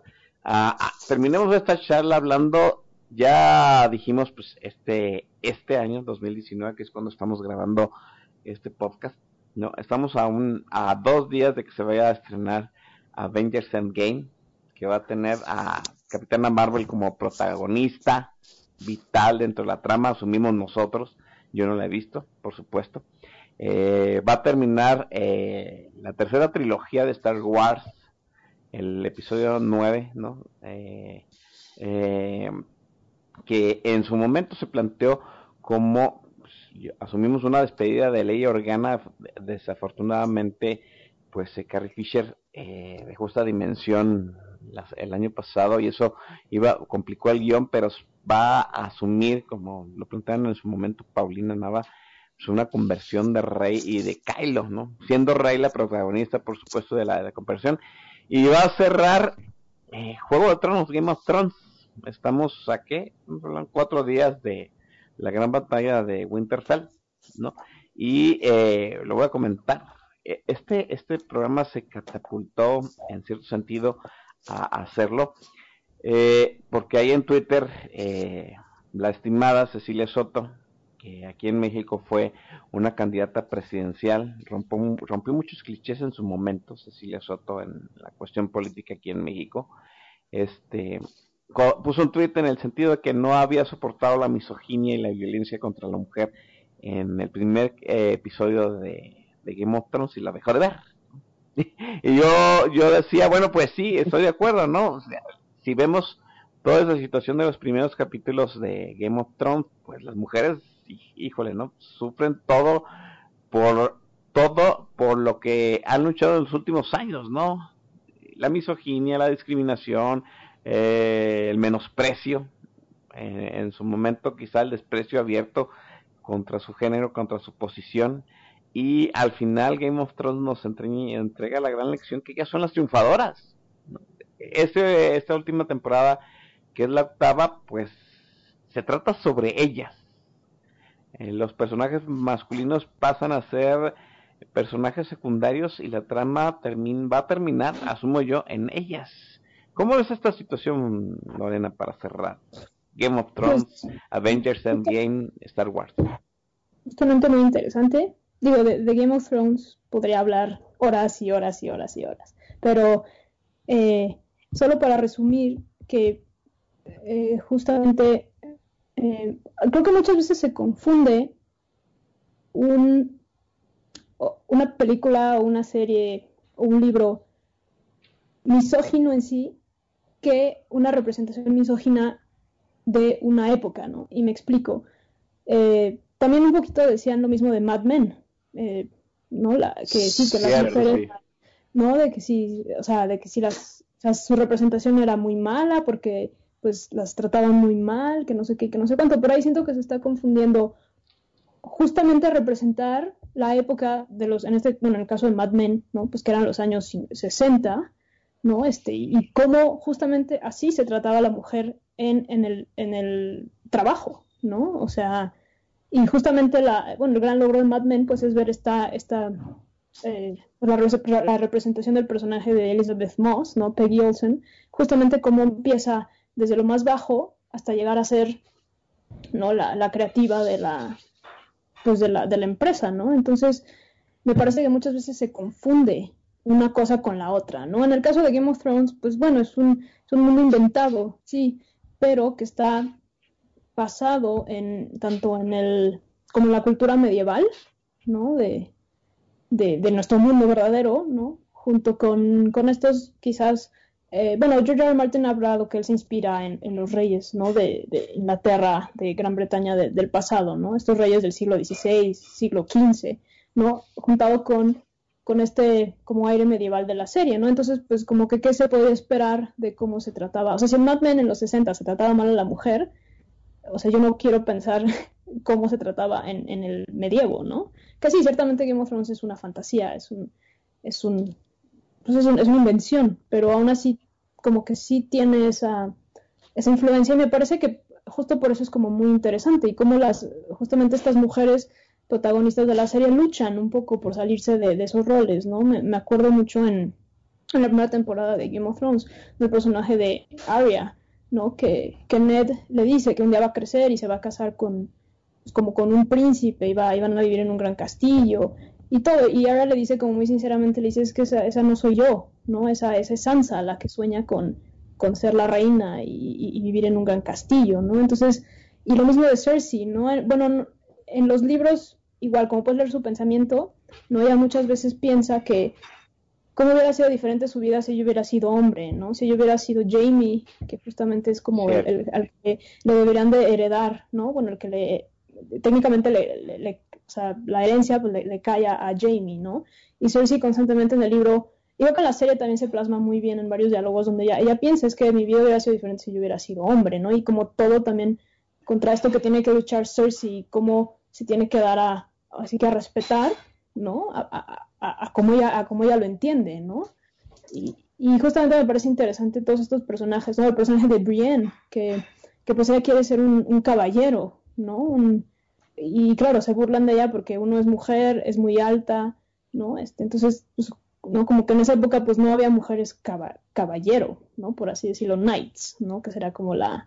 que hay un momento muy bonito en el último episodio, ¿no? Donde como que eh, relacionado con esto, ¿no? Pero entonces justamente a mí lo que, lo que me, justamente lo que me interesaba mucho de Mad Men y de Game of Thrones es un poco ver justamente cómo estos personajes femeninos luchan en contra de, de, de esa sociedad en donde ellas pues tienen todo en contra, ¿no? Por, por, por expresarse, por, por ser quien, quien quieren ser, ¿no? Y justamente es lo que se me hace muy interesante de la serie. Y, bueno, digo, lástima que, que la gente no lo ve así, ¿no? Pero, pero bueno, es como, será como mi comentario. A, a, lo mejor no se la oportunidad de llegar hasta al final, ¿no? Debo decir que a mí me está gustando mucho. Yo no vi el final de Mad Men, porque la película, la serie sencillamente no me enganchó. Pero yo llegué a un momento en que veía a, este, a, los dos personajes femeninos principales de Mad Men, eh, debatir sobre su propia eh, posición dentro de, la sociedad de hombres, ¿no?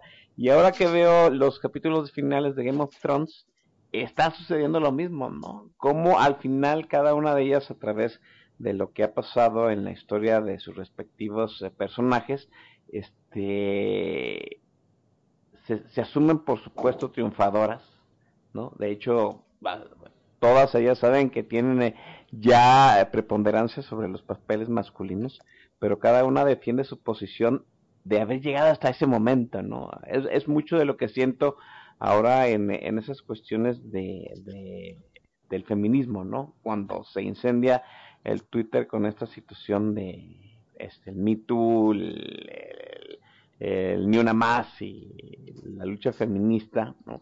que no hay una visión única de cómo llevar a cabo este, esta lucha por la igualdad de las mujeres y a mí me parece que eso es lo, lo, lo rico e interesante del asunto, que no haya una visión única, porque eso es lo que enriquece el debate. Si hubiera una posición única, créame usted, a lo mejor todas estarían equivocadas y el camino sería incorrecto, ¿no? Lo interesante del punto es que el debate es vario, hay varios puntos de vista y eso previene precisamente que se suceda una situación errónea en el, común. Lo veo, por ejemplo, yo en Juego de Tronos. ¿no? Cada una de las protagonistas que está en Invernal, en Winterfell, que es donde va a suceder uno de los capítulos este, emblemáticos de esta última temporada, tiene su punto de vista de lo que le costó y del rol que está asumiendo dentro de Winterfell y no es el mismo. También es así que hay pugna y debate. Sansa contra, contra Daenerys tienen su propio debate, Aira contra Sansa tienen su propio debate. Y, eso es lo interesante de, de, la, de la historia, ¿no?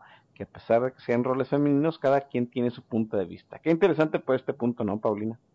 Sí, la verdad, sí. Este, eh, y eso es increíble, porque como tú dices, cada uno tiene su punto de vista, cada uno tiene su motor por un lado Sansa, que se me hace que, por cierto, es yo creo que mi personaje ya favorito. Antes era Daenerys, pero Sansa ha evolucionado de una manera increíble, que Sansa está muy, muy apoyando este a su familia, este por una parte Daenerys también el todo lo que le costó y además también pues siempre con este rollo de mi familia, le, pertenece el trono, etcétera. Aria completamente sin, sin importarle las cuestiones políticas ni los títulos, nada más siendo ella completamente. Eh, por otra parte, eh, Bring the Tar, siempre como que teniendo el bullying, eh, porque quiso optar por, por, por, una, este, digamos, ¿no? Carrera, por así decirlo, este, muy masculina y obviamente la tradición, como lo vimos en el, en el episodio pasado, pues no se lo permitía. Incluso Cersei también tiene unos puntos bien muy, increíbles porque de hace, hace, hace horas, de hecho, estaba checando este una de los, las primeras escenas de ella en, en el primer episodio, cómo, cómo era hecha de lado por el, rey Baratheon como en la primera, en una de las escenas, la estaba engañando en sus, frente a sus ojos. Eh, y, y, ella pues nada más así como que aguantándose a un lado de Lady Catherine. Y, y de repente ahorita vemos que obviamente nadie se le puede acercar porque sabemos lo, lo, lo increíble que se ha vuelto, lo poderosa, lo, lo, lo complicada también, incluso lo, lo, lo malévola, ¿no? Entonces, sí tiene, es, es, creo que desde un principio, sobre todo con Daenerys, nos mostraron hacia, bueno, no hacia dónde iba a ir la serie, porque obviamente es una serie que da muchos plot twists, pero sí que iba a ser muy interesante en el punto de vista femenino. Entonces, a, a lo largo de estas ya ocho años o poco más de ocho años, pues nos han mostrado este increíble crecimiento de todos estos roles y, y, lo, y, lo, más increíble es que son muy, muy, este, muy diferentes, ¿no? También. Que igual, este nada más para poner un punto, ya lo, lo, hemos visto en otros roles de, de la televisión. Me recuerda a, a Dan Scully de X-Files, a Kate de Lord. a Jennifer Garner en, en Alias, incluso yo soy muy fan de Outlander con Claire también, estos roles muy, muy potentes, desde un inicio, muy potentes, que no se dejan, este, eh, como te digo, sí, o sea, como que amedrentar por los hombres o por hombres peligrosos, ¿no? Sino más bien que ellas siempre han estado así como que, que siempre a la par y luchando por, por tener su voz y obviamente por lo que quieren. Entonces, Game of Thrones, pues sí tiene como que estos roles muy definidos en estos tantos personajes muy diferentes también y que pues es, es, bastante interesante para tanto para los hombres como para las mujeres, ¿no? De hecho, yo ya le dije a, a, mi novio, si Sansa se llega a quedar con el trono, le vamos a poner Sansa a la, a la bebé. cuando, cuando llegue, cuando llegue a pasar. Y obviamente mi, mi, novio está así como de que no, le van a decir Sonsa. Y le digo, si llega al trono, todo cambia, le digo. Entonces, entonces pues es, es, increíble, ¿no? Y luego también la evolución que tiene este personaje que me fascina, ¿no? De ser la que, ahora sí como que buscando el cuento de hadas y la princesa, ahorita nada más protegiendo Ah, de hecho también muy egoísta de su parte, nada más queriendo ella, ella y tener hijos con Joffrey y de repente ya en esta, oye, ¿qué va a pasar con el norte? El norte es de nosotros y hemos luchado por el norte, ¿qué va a pasar con mi gente? Entonces es realmente increíble la evolución de todos los personajes. alguien dijo en algún momento que eh, se podía medir el éxito de los personajes de dos formas, ¿no? En los en los trajes de Halloween y en los nombres que se registran en el registro civil, ¿no? Entonces, pasamos, pasamos este de las niñas vestidas de princesa Leia a vestidas de Wonder Woman, a, vestidas este de Capitana Marvel. Tal vez en algún momento vamos a ver a, una niña vestida de Daenerys, ¿no? Targaryen, por supuesto. Y, y tal vez van a empezar a brotar las gal las Galgadots, las Sansas, eh, la Cersei, ¿por qué no? A mí me parece un personaje Cersei Lannister. Cierra Game of Thrones, Star Wars y Avengers Endgame, Sócrates. Fíjate, es, es, es eh, creo que agradezco mucho que Lorena haya sacado colación eh, en Mad Men, porque no nada más es el caso de Mad Men y de Game of Thrones. Bueno, ahorita porque Game of Thrones es lo que se está comentando ahorita, ¿no? Pero me parece que es de nuevo esa muestra y es algo que, que de nuevo, eh, lo que comentaba Lorena, ¿no? Es que ya ha habido, por ejemplo, narrativas con principales, con principalmente llevadas por mujeres que han sido exitosas, porque a la gente le sigue llamando la atención, ¿no? Y en el caso de Game of Thrones, ahorita mucha gente dice, no, pues es que, es que se siente todo esto que está ocurriendo con los personajes femeninos en la serie, lo ven, o sea, se les hace muy padre porque la verdad está bien chingón. Pero le dicen, ah, pues es que sí, es que ahorita es la agenda, ¿no? Y pues la neta no, o sea, yo no, también ese mismo argumento que decía Lorena, digo, es que ¿por qué le sigue sorprendiendo esa situación? Porque también ahorita todos estos personajes que también mencionó Paulina, en estos personajes femeninos en, la televisión, es de nuevo esta muestra de que otros medios han ido más, llevan como varios pasos adelante en cuestión de, diversidad y de representación y que creo que antes era una representación como más este o sea no podemos comentar o sea simplemente veamos como los, casos de la representación femenina de la televisión de los ochentas o de los noventas a la representación ya de, de, ahorita, ¿no? Entonces se siente ya que es, eh, pues sí, a lo mejor está un poquito impulsado por la gente, pero también ya se siente como una representación más eh, como orgánica estoy totalmente de acuerdo en que cada uno de los personajes de, Game of Thrones, los personajes femeninos de Game of Thrones, están en una posición favorecedora bajo sus propios términos, ¿no? Me, me, viene a la mente mucho, eh, según yo creo que fue la temporada anterior, la séptima de Game of Thrones, ¿no? Cuando ya por fin se encuentran eh, Sansa y Arya, que son personajes que han pasado por cosas totalmente distintas, ¿no? Y que son personajes muy diferentes entre ellos, ¿no? Y y Arya todavía ve como por, ve todavía a Sansa como, ay, la princesa dócil que no se rompió ni una uña, y hay una parte en la que Sansa le dice a Arya, dice, tú jamás hubieras sobrevivido a lo que yo tuve que sobrevivir. O sea, pues a Sansa también le fue como en feria, ¿no? O sea, duró secuestrada no sé cuánto tiempo en, en King's Landing. Eh, Littlefinger la mangoneó como quiso, este, las cosas horrendas que le hizo Ramsey, o sea, y sí tenía un punto, sí, o sea, con todo y que también Arya vivió también como sus propios horrores, ¿no? De manera muy diferente, ¿no? Y, y eso es parte de lo que creo que, que hace muy, muy rico esa narrativa, ¿no? En el caso, por ejemplo, de Mad Men, los dos personajes femeninos principales de la, de la serie también no podrían ser más distintos, ¿sí? Y son como personajes que se ganan su lugar bajo sus propios términos y tampoco se siente, en este caso, creo que tampoco se siente como algo como fuera de la realidad. No, bueno, no, no de la realidad porque que mostramos es un mundo ficticio, pues, pero no se siente sacado de la manga, ¿no? No se siente eh, forzado, ¿no? Se siente que fue algo construido y, ganado como tal, ¿no? No son de nuevo, no son, ninguno de los personajes de, Game of Thrones son, son, estas Mary Sues, no, no son personajes a las eh, que la trama les facilita y les resuelve las cosas, ¿no?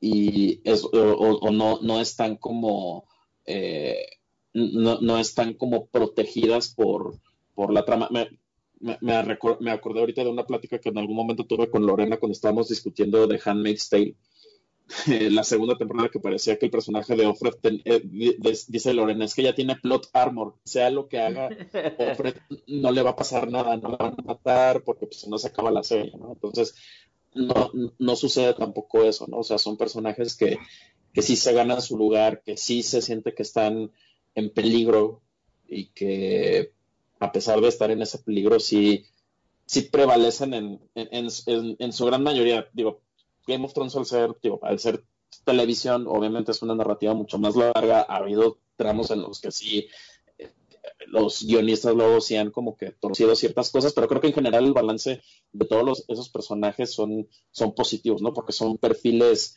muy distintos entre sí y creo que es un ejemplo muy... Eh, es, es, ahorita el, el, ejemplo de ahorita de personajes extraordinarios femeninos en televisión. Eh, y hablando de eso, quisiera sacar el punto porque hemos hablado mucho de heroínas, pues, pero no hemos hablado de antiheroínas. ¿Sí?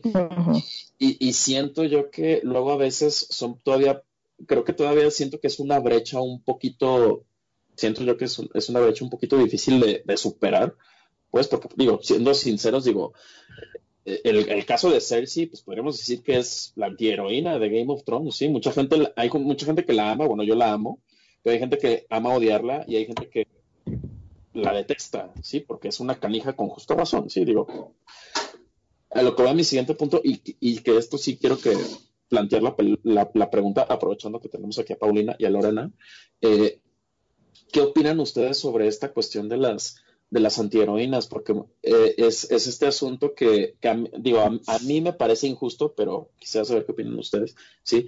De que que, es muy tramposo, ¿no? Siempre que vemos a un personaje, eh, por ejemplo, a un protagonista masculino, siendo así como súper maquiavélico, eh, súper violento, eh, con moral muy cuestionable, que sea un mujeriego y todo, y todo el mundo lo vemos y decimos, uy, no, sí, es que es un, es un chingón, ¿no?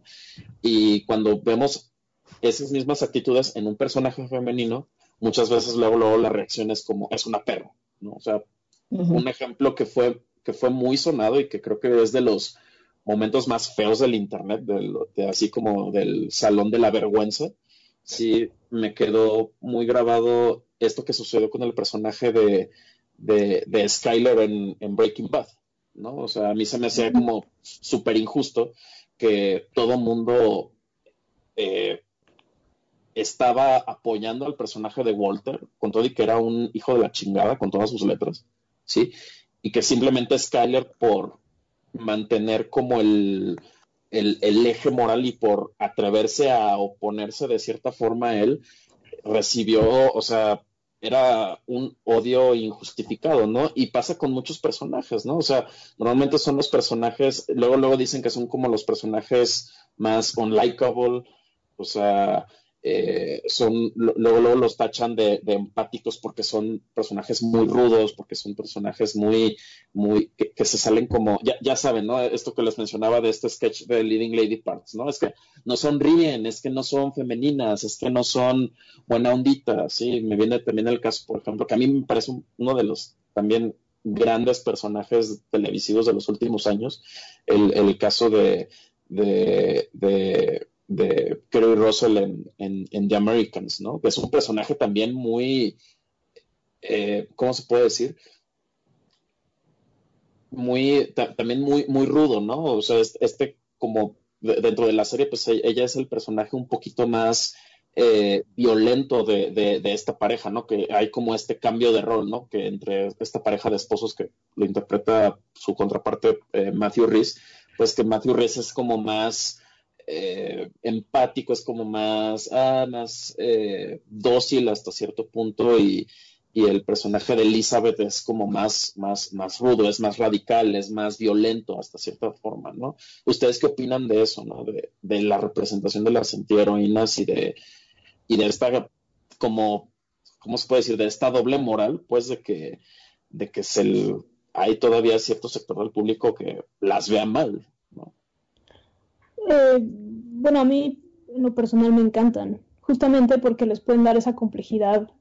Eh, o sea, las antiheroínas, así que mujeres, pues pueden tener la misma complejidad que los antihéroes hombres, ¿no? Y como mencionaste, el, personaje de Elizabeth Jennings en The Americans, que es, es como el perfecto ejemplo. O sea, esto es, digo, si lo, viéndolo desde una perspectiva, pues hasta es la villana, ¿no?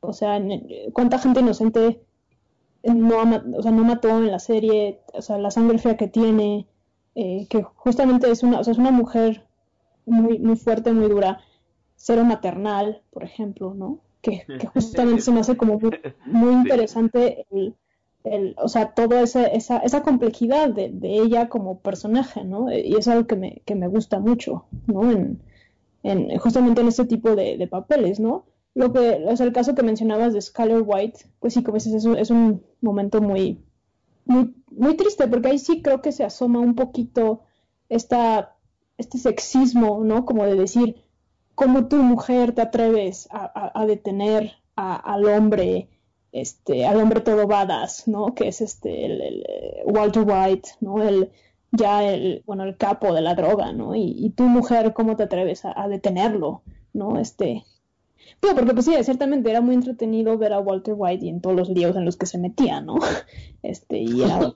Pero vaya, como dice Sócrates, pues sí era un, o sea, era un canijo, ¿no? Ya al final de la serie, pues ya un monstruo, ¿no? Que, que le gustó el poder y de ahí, pues ya no, ya no, así que ya no, ya no hubo vuelta atrás, ¿no? Pero justamente era como esta, esta, pues sí, esta opinión hasta, tío, un poco sexista de decir, no, pues, o sea, la mujer le impide que salga a, hacer, este, pues sí, a, no sé, a cocinar droga, ¿no? A venderla, ¿no? Y cómo, cómo se atreve la mujer a detenerlo, a este badass hombre que, que ya es el capo de la droga, ¿no? Que justamente, pues sí, está haciendo algo terrible, ¿no? Y también a cuánta gente no mató, eh, cuántas tragedias no propició, ¿no? Este, y claro, pero Scarlett White es vista como la mala, entre comillas, porque pues no lo deja, ¿no? Y siento que sí es, ahí hay como un, sí, como que un poquito de, pues sí, de sexismo en cierta manera, ¿no? De, de, de eso, ¿no? Paulina. Ah, sí, pues yo creo que todos, mujeres, hombres, tienen un poco de antihéroe, ¿no? Creo que todos tenemos un poquito de, de eso. siempre nos han vendido la historia de o el, o el discurso de ser buenos, de luchar por la verdad, de, de luchar eh, por la justicia, etcétera, etcétera. Pero pues realmente el asunto es que somos muy humanos, cometemos nuestros errores, incluso a lo mejor la verdad de unos no es nuestra verdad también, ¿no? Entonces, a mí me gusta mucho las heroínas, perdón, las, las antihéroes, y no y, no en el sentido del cómic, obviamente está Catwoman que también tiene mucha complejidad, sino más bien también de, de otras eh, antihéroes, que por ejemplo está Jenny de Forrest Gump, que también ha sido muy atacada siempre. Cierto, sí. También, o sea, de hecho recientemente hubo una, aquí en Mazatlán, hay un, hay, hay un grupo de cinéfilos, entonces hacen contras. Y, y, y Jenny ganó en estos contras creo que... Le ganó a... Oye, Paulina, pregunta rápido. ¿A, a, Sommer también le ganó? Sí, de hecho le ganó a Sommer también. le ganó a Sommer. Jenny fue la... La cosa de Sommer se me hace mm, súper injusta de eso de que Sommer es una perra también. Ah, sí, también. De hecho, tengo, tengo un amigo que sí, de que sigue sufriendo por Sommer. o sea, y luego pues está también el punto de Amy, Amy Elliott Dune, también de Gone Girl, también igual esto ya es un rollo más psicópata, pero, pero también es, es, es, es el punto, pues.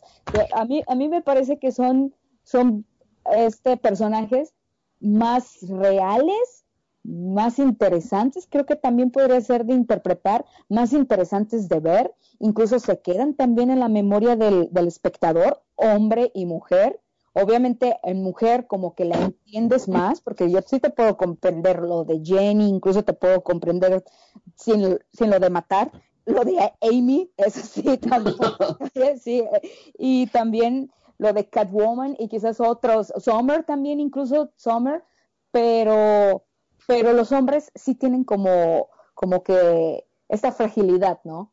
De, de, de, de que Summer tenía todo con, se me fue el nombre del Tom, Tom, que tenía eh. Tom, todo con Tom, pero pues, decidió irse por otra cosa, ¿no? Entonces, uno como mujer creo que lo entiende perfectamente por los instintos, los sentimientos, cómo se siente, etcétera, pero un hombre, pues, pues como que no. Entonces, ahí es cuando surge el, la, la, antihéroe, ¿no? por parte de, un sector de la, de la, sociedad. Y aquí está el rollo, ¿no? un, sector la defiende o los defiende, pero otro sector es cuando ya empieza a decir, no, no, no. Entonces, a mí se me hace muy interesante, más porque, como te digo, creo que todos tenemos un poco de antihéroe en esta vida.